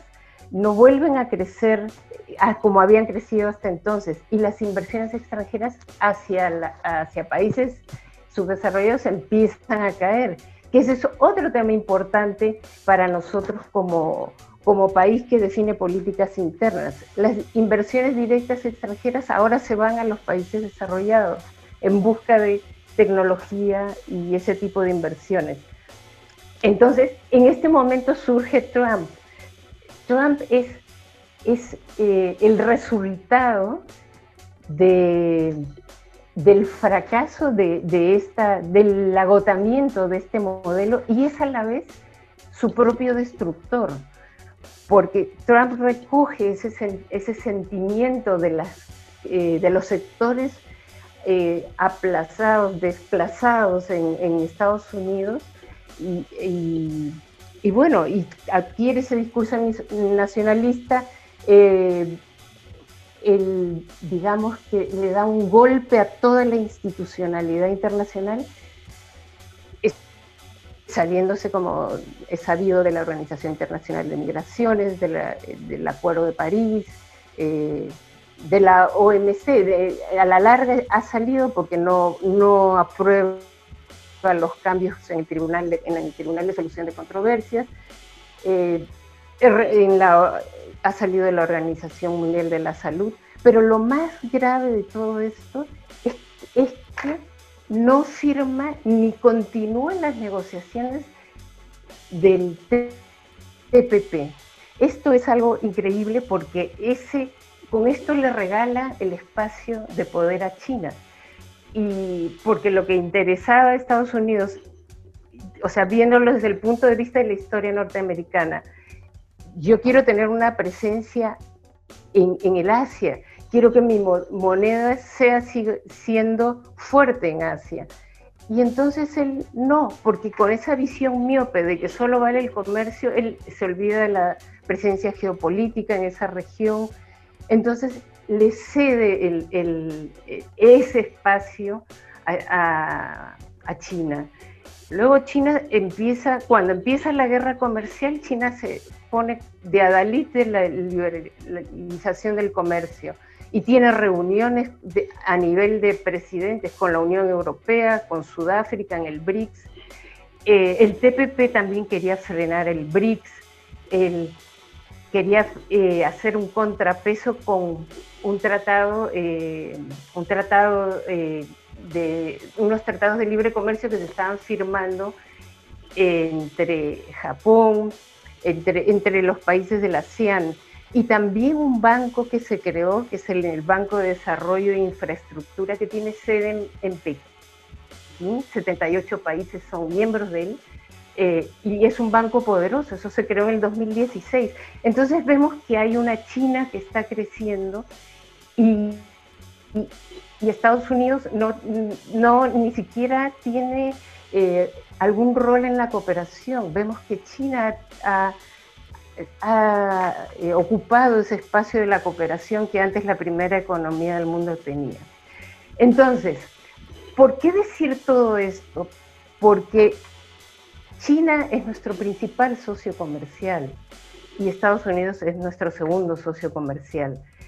Con Estados Unidos, desde que firmamos los tratados de libre comercio, siempre hemos tenido eh, eh, déficits comerciales, desde que entró en vigencia, desde el 2009. Nunca hemos tenido un superávit comercial, porque era evidente que no iba a ser así. Abrimos la economía y, nosotros... Eh, o sea, no, los textiles ya se exportaban, no teníamos tanta capacidad. Aparte, nuestros textiles competían con los centroamericanos de tal manera que la industria textil, que era el gran, eh, el gran eh, eh, caballito de batalla para defender esto,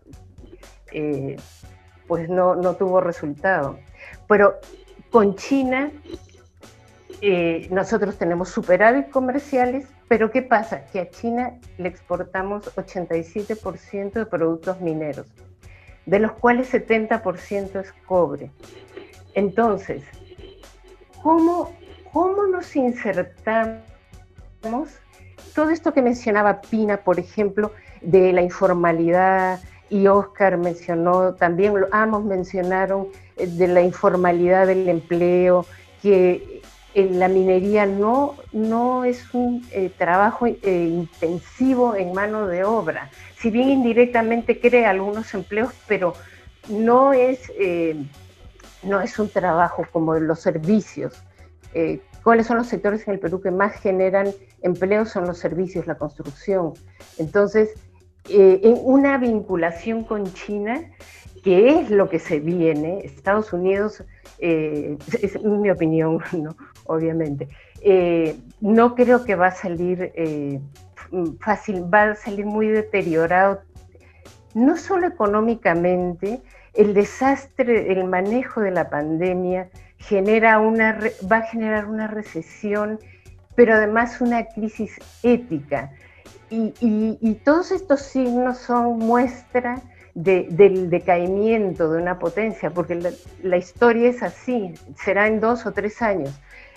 Eh, no sé, pero, pero que eso se viene, aparte eh, las inversiones en China en alta tecnología. Xi Jinping decía que las tecnologías de punta eran el arma de los países para convertirse en países desarrollados. Y ellos tienen proyectos, eh, eh, compre China eh, al 2025, pero ¿qué es ese compre? Es tecnología, inteligencia artificial, ese tipo de cosas. Entonces, estamos ahora, la, pregunta y lo que dejo como inquietud cuando hablamos de, estas políticas internas, ¿no? ¿Cómo, ¿Cómo va a ser nuestro desarrollo con, con esa inserción que vamos a tener? Porque no solamente es el comercio, que es el primer socio comercial, pero le exportamos 87% de productos mineros, más 8% de pesquería, cero textiles, cero manufacturas. En cambio, ¿qué les compramos a ellos? Computadoras, teléfonos, autos. E, esa es, eso es lo que nosotros importamos. Entonces, ¿cómo podemos hablar de un eh, desarrollo, de desarrollar internamente?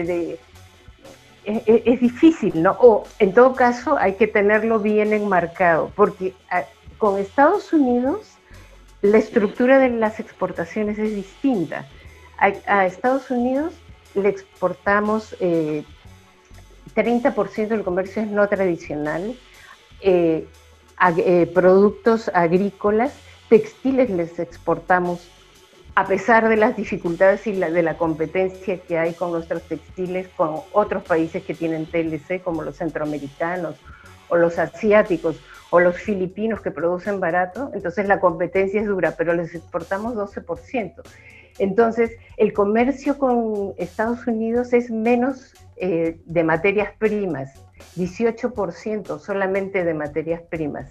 Entonces, eh, bueno, yo quería ver en este eh, tránsito que, se está dando en el mundo, en el que se está desarrollando la pandemia, que actúa como catalizador de, de este cambio de poderes, ¿cómo nos insertamos nosotros?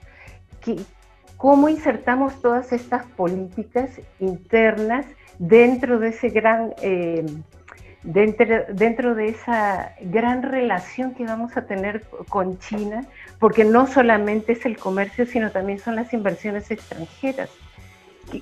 Uno podría analizar dónde se dirigen las inversiones extranjeras, recursos naturales.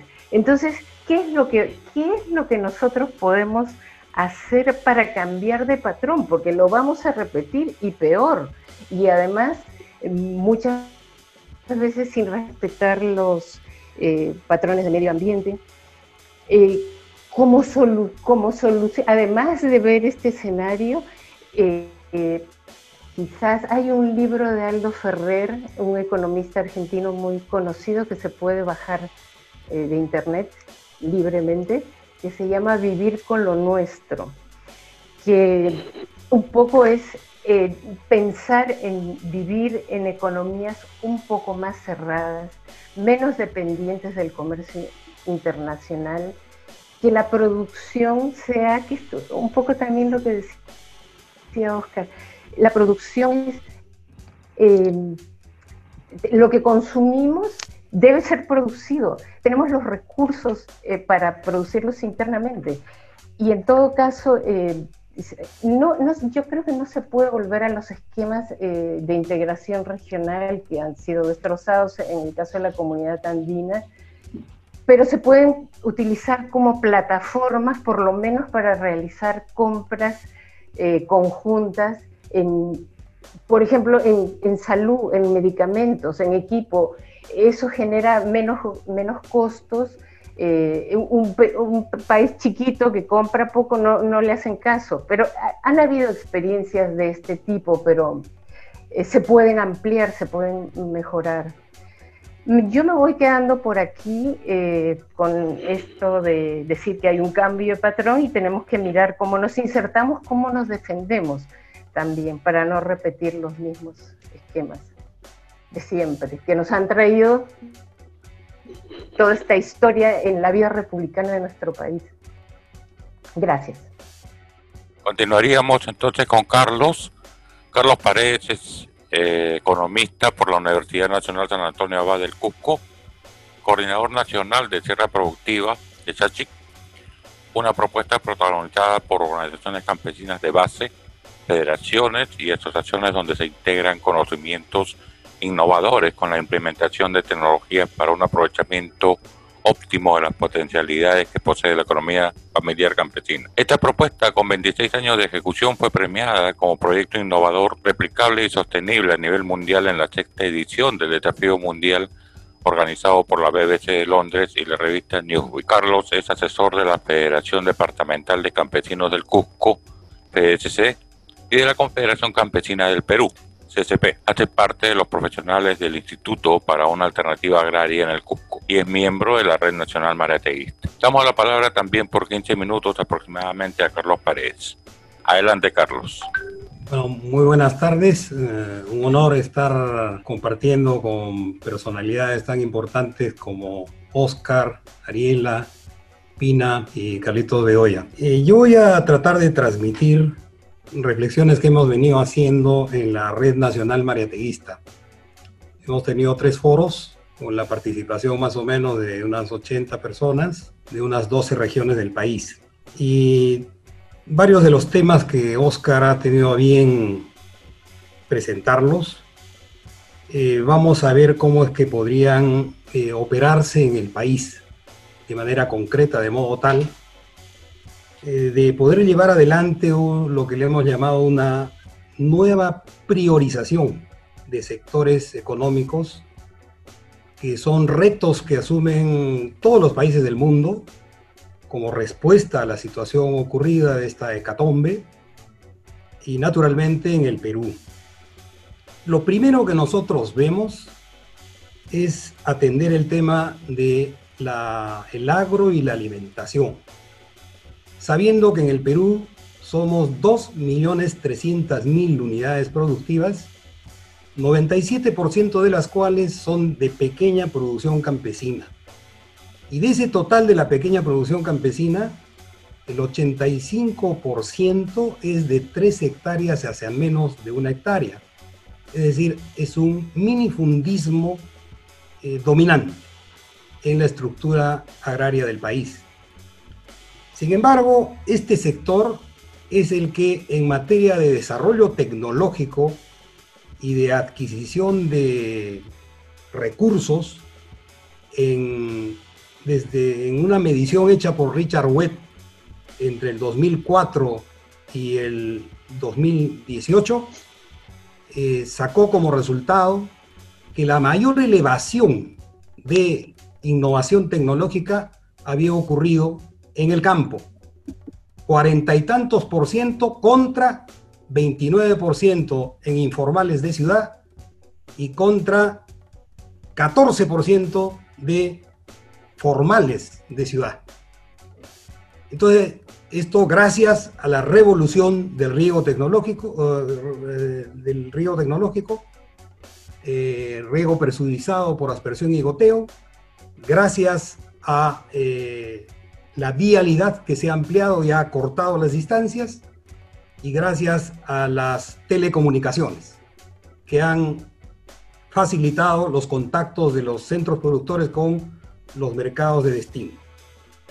Entonces, aquí el gran reto es cómo es que, por un lado, resolvemos este tema de eh, seguridad alimentaria y de soberanía alimentaria en base a productos sanos, orgánicos, naturales.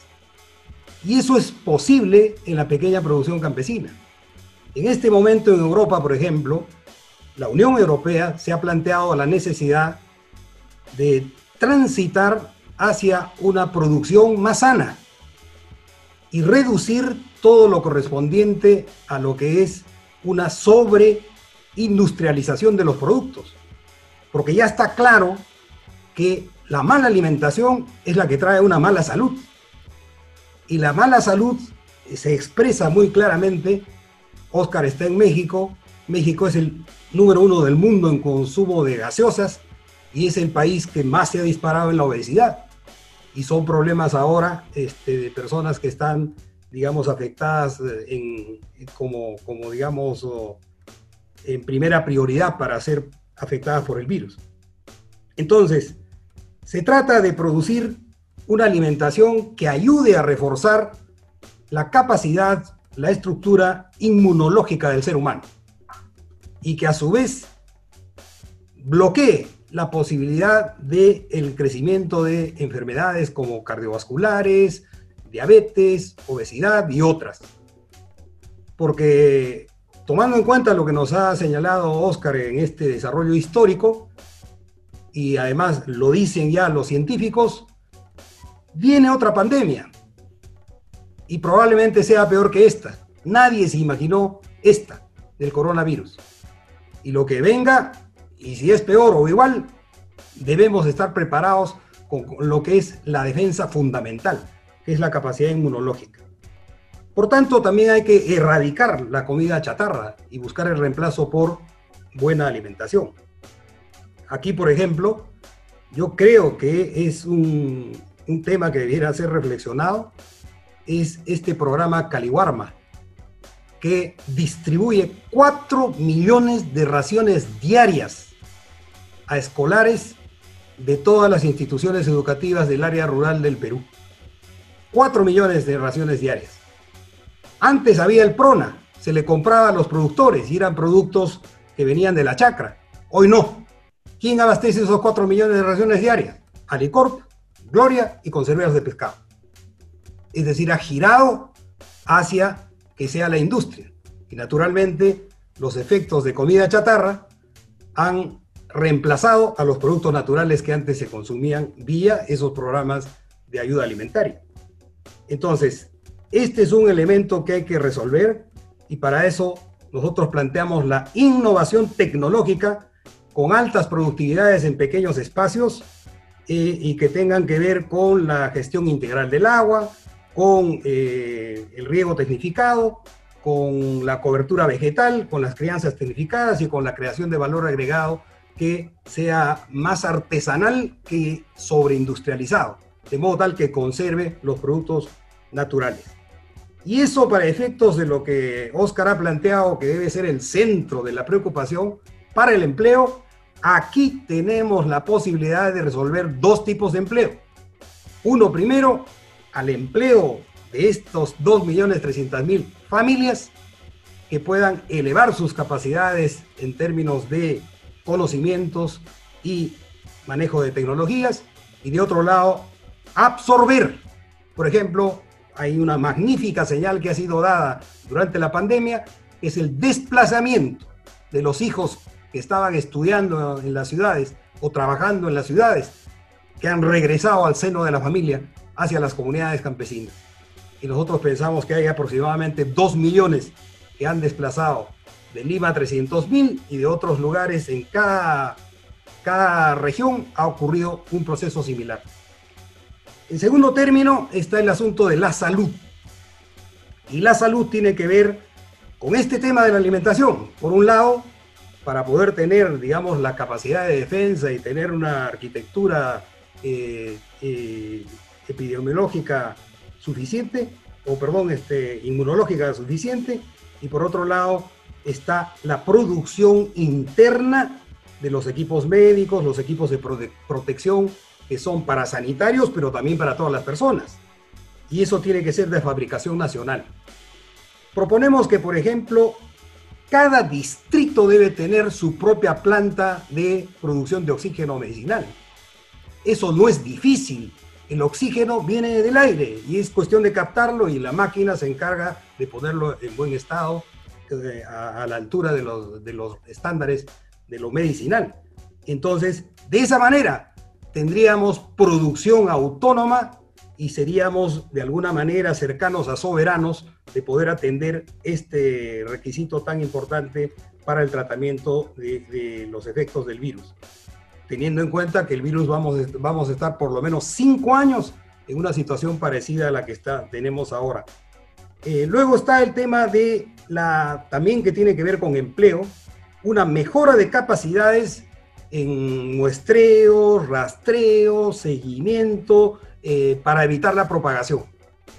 Y esto son un ejército de personas que deben emplearse en estas actividades que tienen su grado de especialización, porque por ejemplo hay sitios en los que incluso se hace esto, pero muy eh, a la chamba y no se logra una informatización que es fundamental para hacer los seguimientos y las necesidades.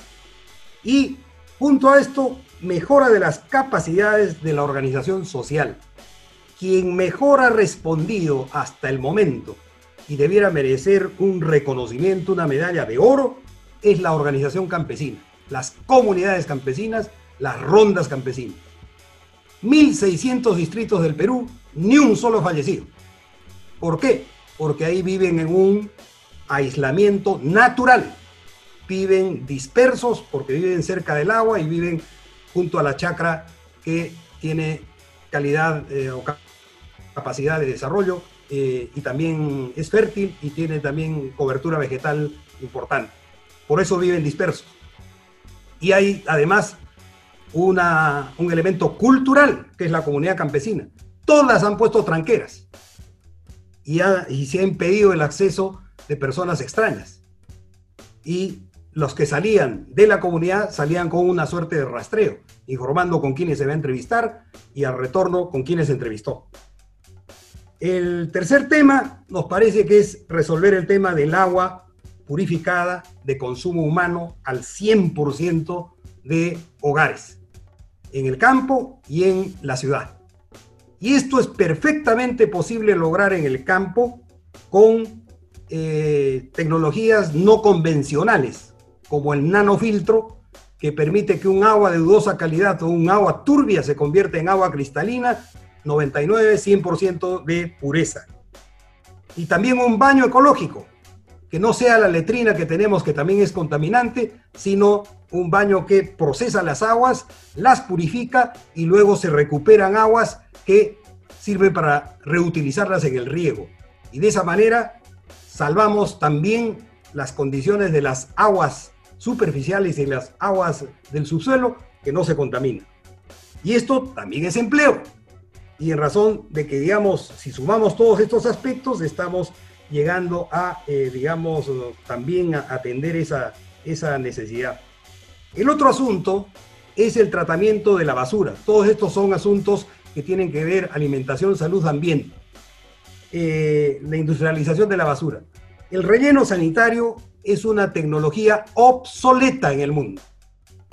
Ahora existe otra, que es la pirólisis, que permite meter en un tanque más o menos parecido a lo que sería un tanque transportador de, gas o de petróleo, que digamos eh, tiene un grosor naturalmente mucho más ancho eh, del, del, metal y permite recibir agua y la hierve a mil grados de temperatura. Ahí se pone cualquier basura, toda basura, y la desaparece por esa temperatura y logra la industrialización de la basura generando, uno, eh, energía eléctrica, dos, biogás, tres, combustibles líquidos y cuatro, abonos orgánicos. Esto se practica en Europa.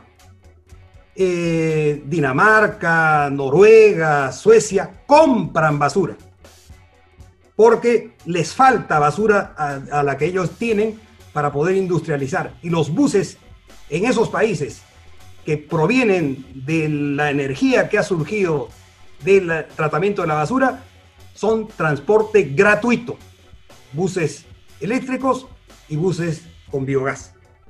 Entonces, a eso tenemos que apuntar y hay las condiciones para desarrollar. El otro tema es el cambio de la matriz energética a la que Oscar eh, ha insistido bastante. Yo quisiera aquí agregar un elemento.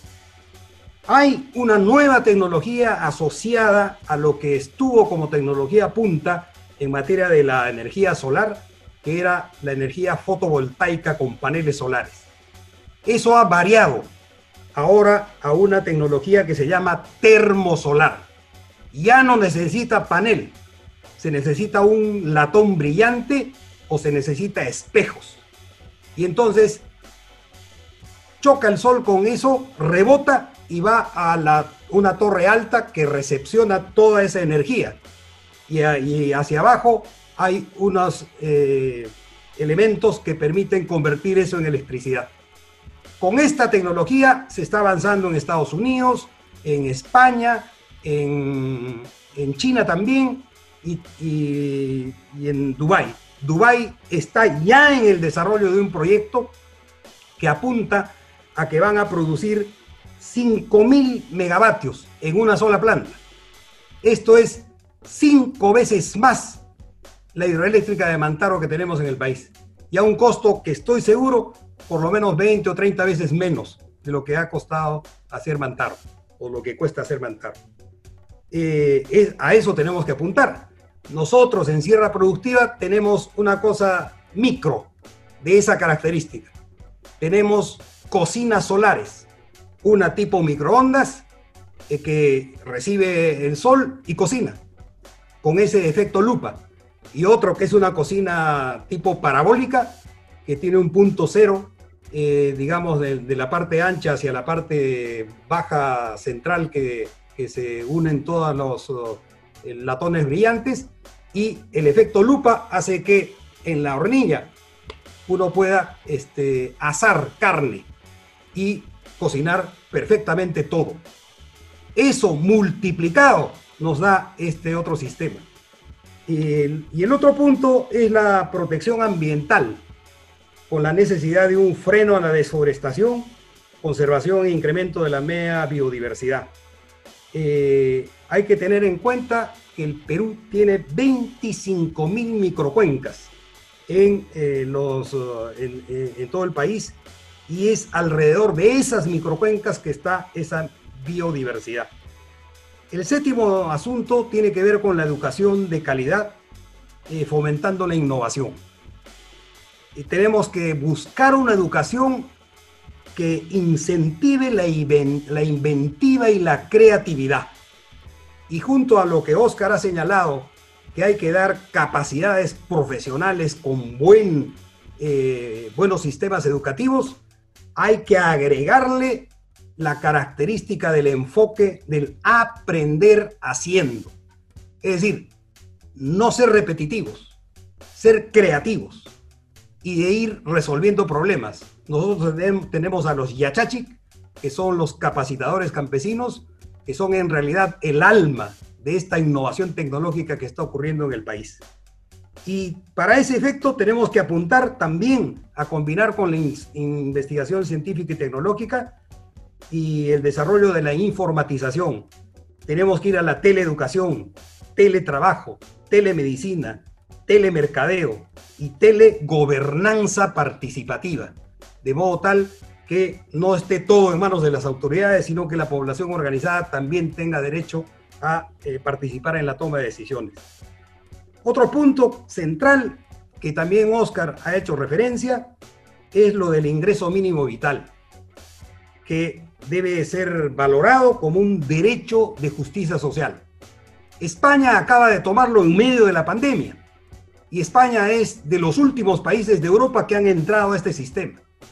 Pero nosotros para poder llegar a eso tenemos que cambiar radicalmente las condiciones de, de los sistemas de seguridad social ni las AFP, ni la ONP, ni lo que Oscar señalaba, cuál es nuestra capacidad impositiva para recaudar recursos, da. Por tanto, hay que imaginar una propuesta que permita dar las bases que nos conduzcan a ese ingreso mínimo vital. El otro tema es el asunto de la gestión territorial. O sea, el Perú tiene que ser visto de otra manera no como Lima y como dicen, no, el interior del país o Lima y las provincias. Tiene que ser visto de abajo arriba. Y en ese sentido yo quisiera eh, señalarles lo siguiente. El Perú tiene 126 mil centros poblados que están ubicados en 1874 distritos. Miren cómo está distribuida la población. En 20 distritos vive una cuarta parte del total de la población, 25%. En 65 otros distritos vive la otra cuarta parte, es decir, en 85 distritos vive la mitad del total de la población. Y en 1789 distritos vive el otro 50% de la población. Vean cómo está distribuida porcentualmente la, la población. Menos de 100 familias. En lo urbano, 0.04%. En lo rural, 75.08%. Es decir, el 75% de los 126 mil eh, centros poblados está en el área rural.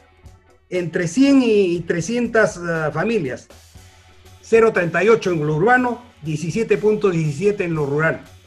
Entre 300 y 1000, 1.44 urbano, 4.47 en lo rural. Más de 1000, 1.28 en lo urbano, 0.14 en lo rural. Total general, 3.15 en lo urbano de centros poblados, 96.85% en lo rural. Por tanto, tenemos que hacer un vuelco total en la gestión territorial. Y por esa razón, además, tenemos que valorar el hecho de que el Perú rural se está portando mucho mejor frente a los temas de la pandemia porque es una forma de vida que está ayudando a tener mejores condiciones de afrontar la situación. Todo lugar que sea de aglomeraciones y Lima en realidad es lo peor en términos de los resultados. Este, tiene que ver con que es una, una megametrópoli y este, eso no puede continuar siendo. Por esa razón planteamos que debe irse a un nuevo urbanismo. Y ese nuevo urbanismo debiera tomar en consideración la construcción de ciudades satélites con vivienda huerta, lo que Oscar nos decía que era la casa de las abuelitas. Pero ahora ya no es solo la casa de las abuelitas, sino en varios lugares del mundo se está ensayando esta condición de casa huerta, que tiene, eh, digamos, un área pequeña para la vivienda que no tiene más de dos pisos, máximo tres, y luego la mayoría del espacio es huerta, para poder tener algunos frutales, eh, cultivos de algunas este, hortalizas y de pronto también tener su choclo o su quinoa. Y entonces, esa es una eh, precondición que hay que buscar desarrollar. Hay que ver una vida vinculada a la producción. Hay que ver una vida vinculada a la, naturaleza y la biodiversidad. Y en el campo, viviendas productivas con calefacción y todos los servicios esenciales de alta calidad porque el campo va a recibir personas, así como ahora dos millones o más se han desplazado, que además va a ser difícil que vuelvan y no convendría que vuelvan. ¿A dónde van a volver si no va a haber comida y no va a haber trabajo? Mejor que se queden productivamente. Yo diría prohibir allí programas juntos, prohibir estos programas de reparto asistencial y más bien implementar tecnologías y generar nuevas chacras con ellos. El Perú tiene 17 millones de hectáreas con posibilidades de ser cultivadas. El problema es cómo se hace para que se conduzca agua ahí. Y de esto es perfectamente posible si es que tomamos como patrón central de ese desarrollo el riego tecnificado, porque conducida en tuberías conducida este, de esa forma es muchísimo más posible de resolver. Y finalmente, quisiera referirme a otro tema que también tiene que entrar entre las nuevas prioridades, es el nuevo mercadeo. Eh, tenemos que ver cómo es que podríamos desarrollar redes de distribución, redes de producción y redes de distribución. Nosotros en Sierra Productiva tenemos esa experiencia. Por ejemplo, en Cusco abastecemos 32 hoteles y restaurantes de consumo de lujo. Y lo hacemos con, eh, digamos, grupos asociados que producen en el campo y llevamos los productos con los propios campesinos y reparten restaurante por restaurante, hotel por hotel. Pero también tenemos redes de familias que compran y hay una relación productor-consumidor. Entonces, a las redes de productores que ya tienen redes de llegada hacia los consumidores, hay que hacer micro redes de redistribución para evitar esto que Oscar nos ha señalado, olvidarnos de que vamos a estar en los mercados o que vamos a ir en este, conglomerados masivos, en fin. Entonces, usar este vínculo, esta relación que además en, la, en, estas asociaciones de residentes que existen, etcétera, se pueden perfectamente hacer que la organización social sea protagonista también de un cambio de esta naturaleza. Disculpen, muchas gracias. Muchas gracias, Carlos. Espero que esta vez se me escuche bien. Eh, bueno, has colocado varios temas enfocados en el desarrollo interno de Perú y las cadenas de valor más chicas y centrado en, tecnologías para el agro y para la producción.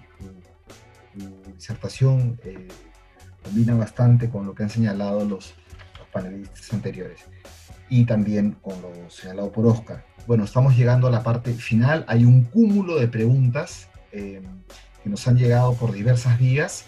Oscar ya ha contestado varias. Hay algunas preguntas también para Carlos, para Pina. Yo pediré eh, que en todo caso las contesten vía preguntas y respuestas. Ahora que va a hablar Oscar, por favor les pido a todos los eh, panelistas que entren ahí y puedan ir contestando. Ya no tenemos tiempo para, una réplica, solo para Oscar. Eh, Oscar, yo eh, quisiera colocar algunas preguntas de las que he tomado nota. Una de ellas del profesor y amigo también, Félix Jiménez, que nos estaba viendo por Facebook Live. Él señala algo como así. No entiendo. Los precios del petróleo se caen hasta hacerse negativos porque la paralización de la producción genera un exceso de oferta pero antes del repunte de la economía sus precios suben porque aumenta la demanda. Y pregunta, ahí estaba entre comillas, dice, ¿por qué aumenta la demanda? No entiendo. Y, después dice, ¿la baja presión tributaria se debe a la informalidad? Tampoco entiendo. En todo caso, eh, Félix plantea que la pandemia podría acelerar el cambio de la estructura laboral que ya estaba en curso por la robotización y el trabajo a distancia. Y después Félix también señala, eh, reacciona a algo que tú señalas y dice, pensamiento austriaco con tipo de, cambio fijo. Bien, eh, también tenemos la pregunta de Jorge Orosa, que señala, eh, ¿qué efectos tendrá la gigante liquidez de la Reserva Federal de Estados Unidos? ¿Qué, ¿Qué, impacto va a tener? ¿Qué efecto va a tener? Em, y la pregunta de Carmen Germán Palacios, que la voy a decir por acá, ¿qué posibilidades hay de coexistencia de formas económicas diversas, perspectivas, eh, con, perspectiva intercultural, ¿no? y que las sociedades puedan decidir eh, de qué forma eh, quieren vivir y relacionarse? también habían algunas otras cuestiones, solo voy, voy a mencionar algunas eh, señor Oscar eh, de Manuel Hernández, la sensibilidad de los préstamos y financiamientos a través de los instrumentos serán afectados por las tasas, por la baja de las tasas, o los niveles de riesgo se reevaluarán basados en el alcance o en la actividad que se desarrollará. Eh, también de Luis Alfaro, posiblemente la agricultura cercana no sea competitiva y puede ser que un cultivo alternativo proporcione mayor rentabilidad a los pequeños productores. Con eso también está un poco en la línea de, Carlos Paredes. Pido que lo, pueda contestar por ahí, por las preguntas y respuestas, mientras que le doy la, palabra a Oscar. Después eh, señala eh, también Patricio Guzmán, ¿cree usted que habrá un proceso sostenido de desglobalización o cómo cambiará la globalización? ¿no? Eh, y luego, ¿en qué lugar ubicas al Perú en un escenario interno de excesiva, este es de Andrés Alencastre, en un escenario interno de excesiva fragmentación política y el escenario externo de polarización China, Estados Unidos, Occidente? Esa pregunta también iría un poco para lo que ha mencionado Ariela Ruiz Caro, pero en todo caso hay muchas más preguntas. Yo pido a los panelistas que entren a preguntas y respuestas y le damos ahora la palabra a Oscar Ugarteche para que un poco reaccione a los comentarios de los panelistas y a las preguntas que aquí se han señalado. Adelante, Oscar, eh, enciendes tu micrófono, por favor, y, tienes la palabra. No tengo idea dónde fue que Félix vio una alza del petróleo antes de la caída. no, entendí, no entendí qué es lo que entendió Félix de lo que yo dije, pero en todo caso lo que dije, y lo voy a repetir, es que el precio del petróleo comienza a bajar en febrero, acá donde pongo la flecha, fecha 12 de febrero, comienza a bajar porque hay una producción que ahí está, estable, y la demanda estaba bajando. O sea, China ya se había cerrado y comenzábamos a tener una reducción de demanda. Y eso lleva los precios a nivel negativo, es decir, una sobreoferta en relación a la demanda del momento que se resuelve comienza la discusión sobre cómo reducir la producción en el momento anterior a la cifra negativa y se resuelve después. Y terminan acordando producir menos petróleo, que es el acuerdo que hay ahora. Y con eso los precios se han recuperado un poco. Porque evidentemente, si la economía mundial se contrae 10%, más o menos redondeando, eh, hay menos consumo energético. Pues. Pero si al mismo tiempo tienes un cambio de matriz energética, entonces, evidentemente, o sea, no solamente es que hay menos consumo porque hay menos actividad económica, sino que hay menos consumo porque hay sustitución. Y, este, y yo creo que ahí estamos. Y eso que es cierto para el petróleo, es cierto para otras cosas también.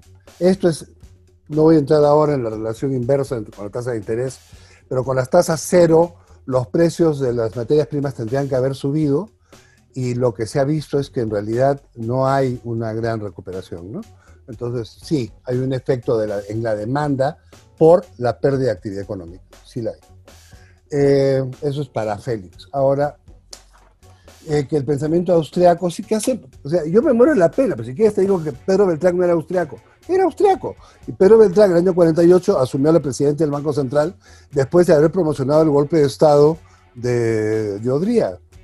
Y sin duda, y además no solamente era austriaco, sino que además eh, él era uno de los precursores de la desintervención, que parece que era una escuela no solamente austriaca, los alemanes, el pensamiento económico alemán promocionaba la desintervención a partir del año 23. Esto hay una discusión con un profesor de Kiel, em, que te puedo pasar su nombre, tiene un, tiene un libro sobre los eh, economistas que salieron de Kiel y que salieron de Alemania en el 33, y ahí hay una gran discusión sobre qué era lo que pensaban los economistas que salieron, y es sorprendente, pero muchos de ellos en realidad eran economistas de derechas, no eran economistas de izquierda, y estos, entre ellos estuvo Bruno Moll, que fue a parar al Perú y que fue muy amigo de Beltrán, en fin.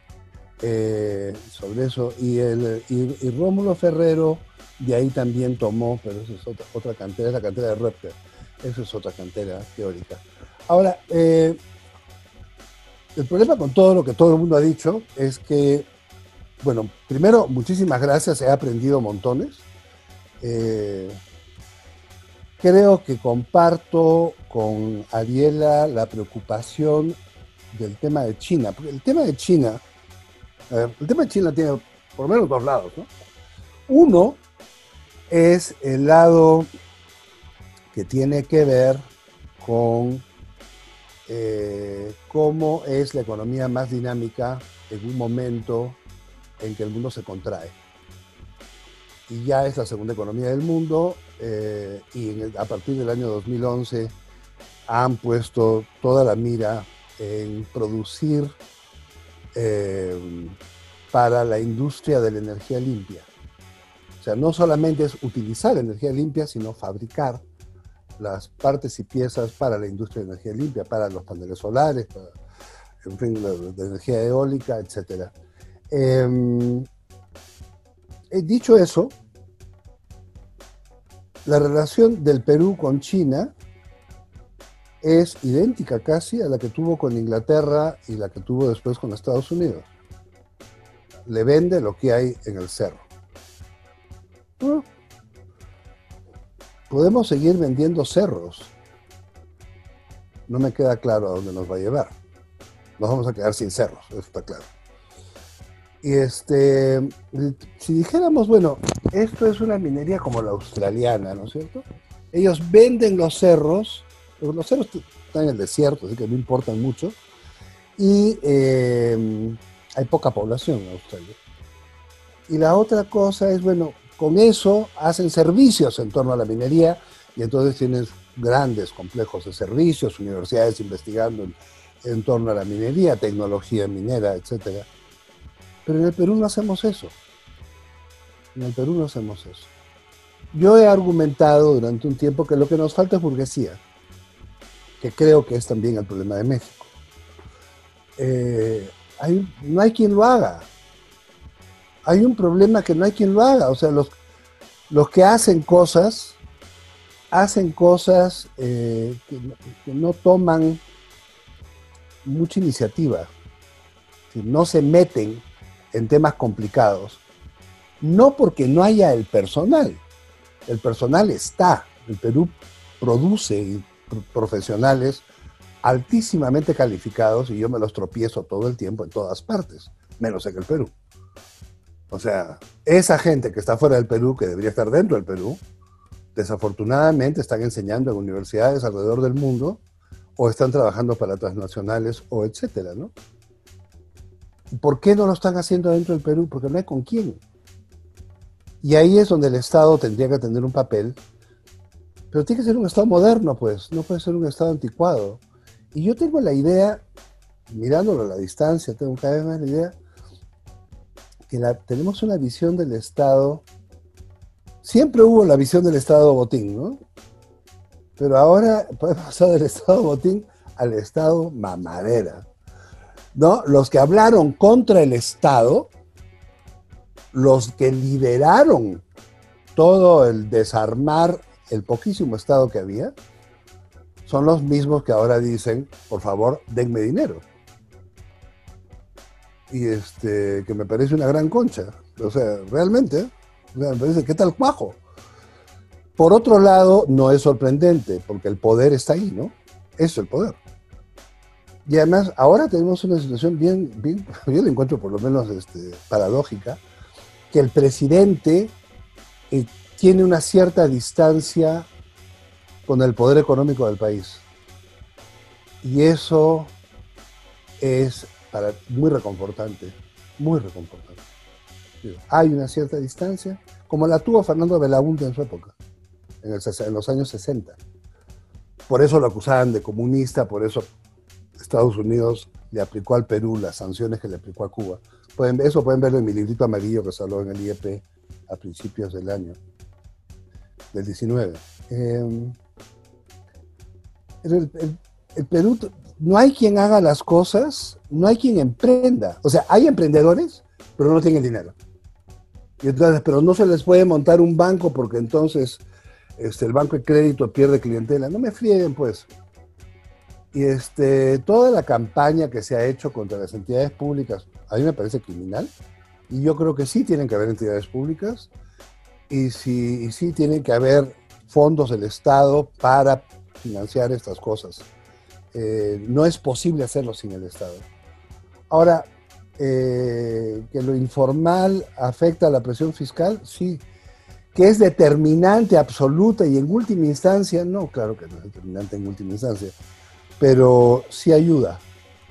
Terminar con la informalidad, con la parte más fácil de terminar con la informalidad, que es toda esta, toda esta inmensa gente que trabaja sin contratos, qué sé yo, para empresas grandes o para Estado, sí se puede hacer y la otra cosa que se puede hacer, que yo la propuse y se hizo y sirvió, y después eh, llegó Kuczynski al Ministerio de Economía y la quitó, pero hicimos el impuesto a las transacciones financieras, el ITF, el 2002, que era para la educación, porque habíamos discutido en el Acuerdo Nacional meter 6% del PIB a la educación. Y fíjense, si no le metemos esa cantidad de dinero la educación, vamos a seguir teniendo estas universidades este, que vemos, que no sirven para nada, y vamos a seguir teniendo los super profesionales y los otros que tienen cartones que no les dan derecho a trabajar. Que es muy triste, porque es gente que pagó dinero para comprarse un cartón que finalmente no le sirve para nada. Se pasó cuatro o cinco años pagando las matrículas, yendo a estudiar para algo que no sirve. Y eso es muy triste, o sea, es muy frustrante. Y yo, y yo creo que para eso está la educación pública. O sea, la privatización de la educación, desde mi punto de vista, es una estupidez. Pero bueno, que este. Eso se puede hacer, sí se puede hacer, es fácil de hacer, es fácil de hacer, pero los intereses de la gente que está metido en el negocio de la educación son muy grandes, como, el negocio de la salud, pero, yo creo que el interés nacional está por encima de eso, ¿no? Creo. Eh, ahora, vamos a volver a China. Eh, los chinos tienen invertidos en el Perú en el sector eléctrico, se han comprado el sistema de distribución eléctrico. Eh, me imagino que se lo van a terminar de comprar todo entero, porque el proyecto chino tiene que ver con energía limpia. Entonces, energía limpia va con hidroeléctricas, energía limpia va con eólicas y otras, y va con un sistema de distribución que ya está montado. Eh, han comprado también el sistema de distribución en Brasil, y yo imagino que van a comprarse los sistemas de distribución en toda América Latina. Pero además, China pone, y no es poco poner, todo el transporte público masivo eléctrico que se está usando en América Latina.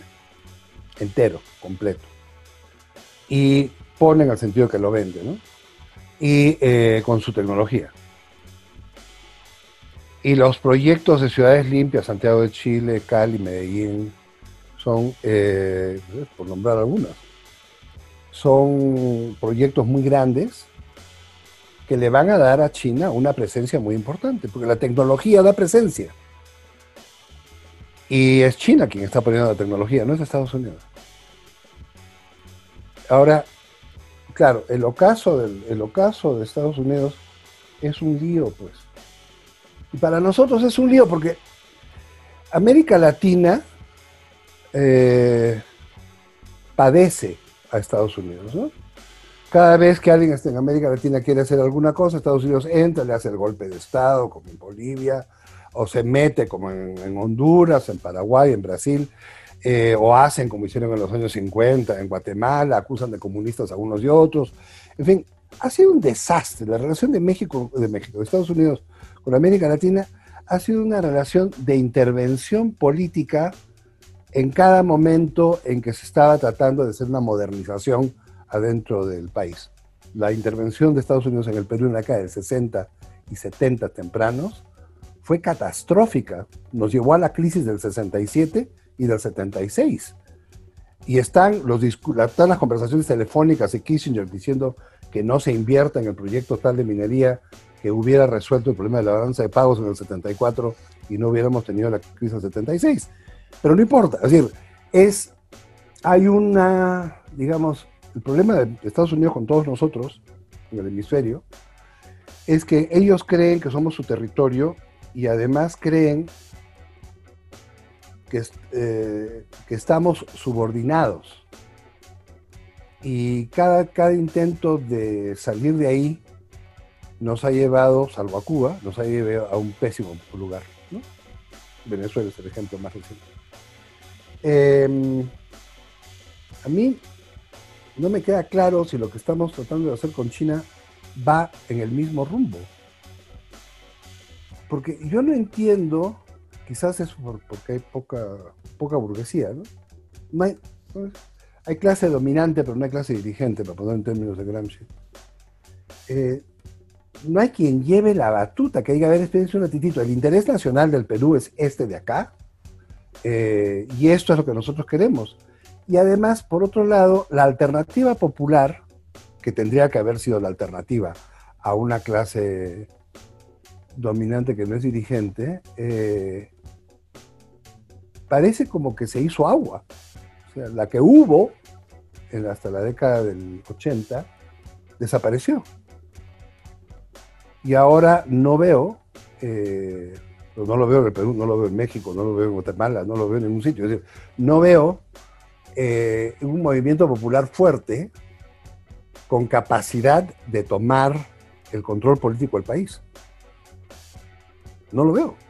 No veo, no veo los líderes políticos, eh, los que hubo, salieron y, híjole, a Rafael Correa le hicieron la vida miserable, a Evo Morales, ya sabemos cómo, a Fernando Lugo, a Dilma Lula, eh, a los Kirchner. Eh, y, estas, estas salidas de la izquierda con el retorno a las derechas en una situación tan crítica como la actual, nos puede llevar a gobiernos de extrema derecha. Bueno, nosotros ya tuvimos a Fujimori, que sería una, un regreso a una cosa de ese tipo. Eh, y yo creo que es, es, muy malo. Creo que, creo que hay que trabajar en el sentido de fortalecer los, la capacidad popular. Y fortalecer, pues las iniciativas están. Lo que no hay son los vehículos políticos, los partidos políticos que decía Pina, de la reflexión del Pina, que es que cada comentario da para, para hablar mil horas. Pero yo lo que veo es que la, la capacidad política de los partidos está muy debilitada y necesitamos eso. Y al mismo tiempo necesitamos hacer uso de todo lo que hay en términos tecnológicos para organización social. Quiero que sean todos conscientes que estamos hablando por Zoom y que el Zoom es un invento chino. Aunque este Zoom sea marca estadounidense, estamos usando en este minuto, la tecnología es china. Eh, y esto se puede usar, por cierto, para cualquier cosa. Podemos organizar conferencias, podemos organizar estudiantes, podemos organizar eh, trabajo con universidades a distancia, exactamente igual que lo que hacemos adentro del país. Yo finalmente dicto mis clases y mis seminarios doctorales y qué sé yo, por Zoom. Y esto se podría hacer en, el Perú o en cualquier país del mundo. Eh, que yo creo que, que tendría que hacerse, ¿no? Y disculpen que no, no entre en detalles, porque creo que ha sido interesantísimo lo que han dicho, he aprendido montones. Y este, bueno, hay para seguir hablando en todo caso, ¿no? Muchas gracias. Bueno, lo que va quedando claro es el enorme papel, por lo que ha señalado Oscar y los también los panelistas, sobre China, y crea como la fuerza económica de más perspectiva del mundo con el agregado de que usa tecnología de punta y energía más limpia. ¿no? Otro elemento importantísimo es que, ha sido señalado, Perú no puede seguir vendiendo cerros, que es lo que se hizo ya anteriormente con Inglaterra, Estados Unidos. Otro elemento importante creo que ha servido eh, hoy es que no hay un motor de una nueva propuesta, de un proyecto país no, para decirlo en términos clásicos, no hay una burguesía capaz de ser el motor de esto. Y no queda otra que el Estado. Y que, como ha dicho Oscar, ha sido transformado en un Estado mamadera. ¿no? Y finalmente, un dato clave ¿no? que sería importante discutir porque muestra un análisis bastante fino, ¿no? hay una distancia, dice Oscar, entre el presidente y el poder económico. Casi, casi como lo que fue Belaunde en su época. No. Y ese es un tema importante a discutir, sobre todo en una crisis como la que hoy encara el mundo y particularmente Perú, sin duda. Y bueno, hemos podido eh, revisar los enfoques que le han dado eh, Pina y Ariel a este tema, ¿no? y así como el planteo de, Carlos y la experiencia de sierra productiva y lo que puede jugar esto en un tema de reactivación entre eh, la unidad de un sector eh, agrícola, agrario en general, con un sector más urbano. ¿no? Lo que antes llamaban la alianza obrero-campesina en los términos más clásicos de los 70, ¿no? y que hoy puede convertirse en una especie de alianza entre desarrollo rural y desarrollo urbano a propósito de la enorme crisis y el agotamiento que ya venía de hace unos años respecto del modelo. Bien, eh, con esto creo que vamos terminando eh, esta conferencia. Agradecemos una enormidad a Oscar Huarteche, a Pina Guamán, a Ariela Ruiz Caro y a Carlos Paredes por habernos dado eh, tantos elementos de análisis para afrontar la disputa de ideas y relatos generada en esta pandemia y para salir de la crisis. Muchas gracias y nos vemos muy pronto, compañeros y compañeras.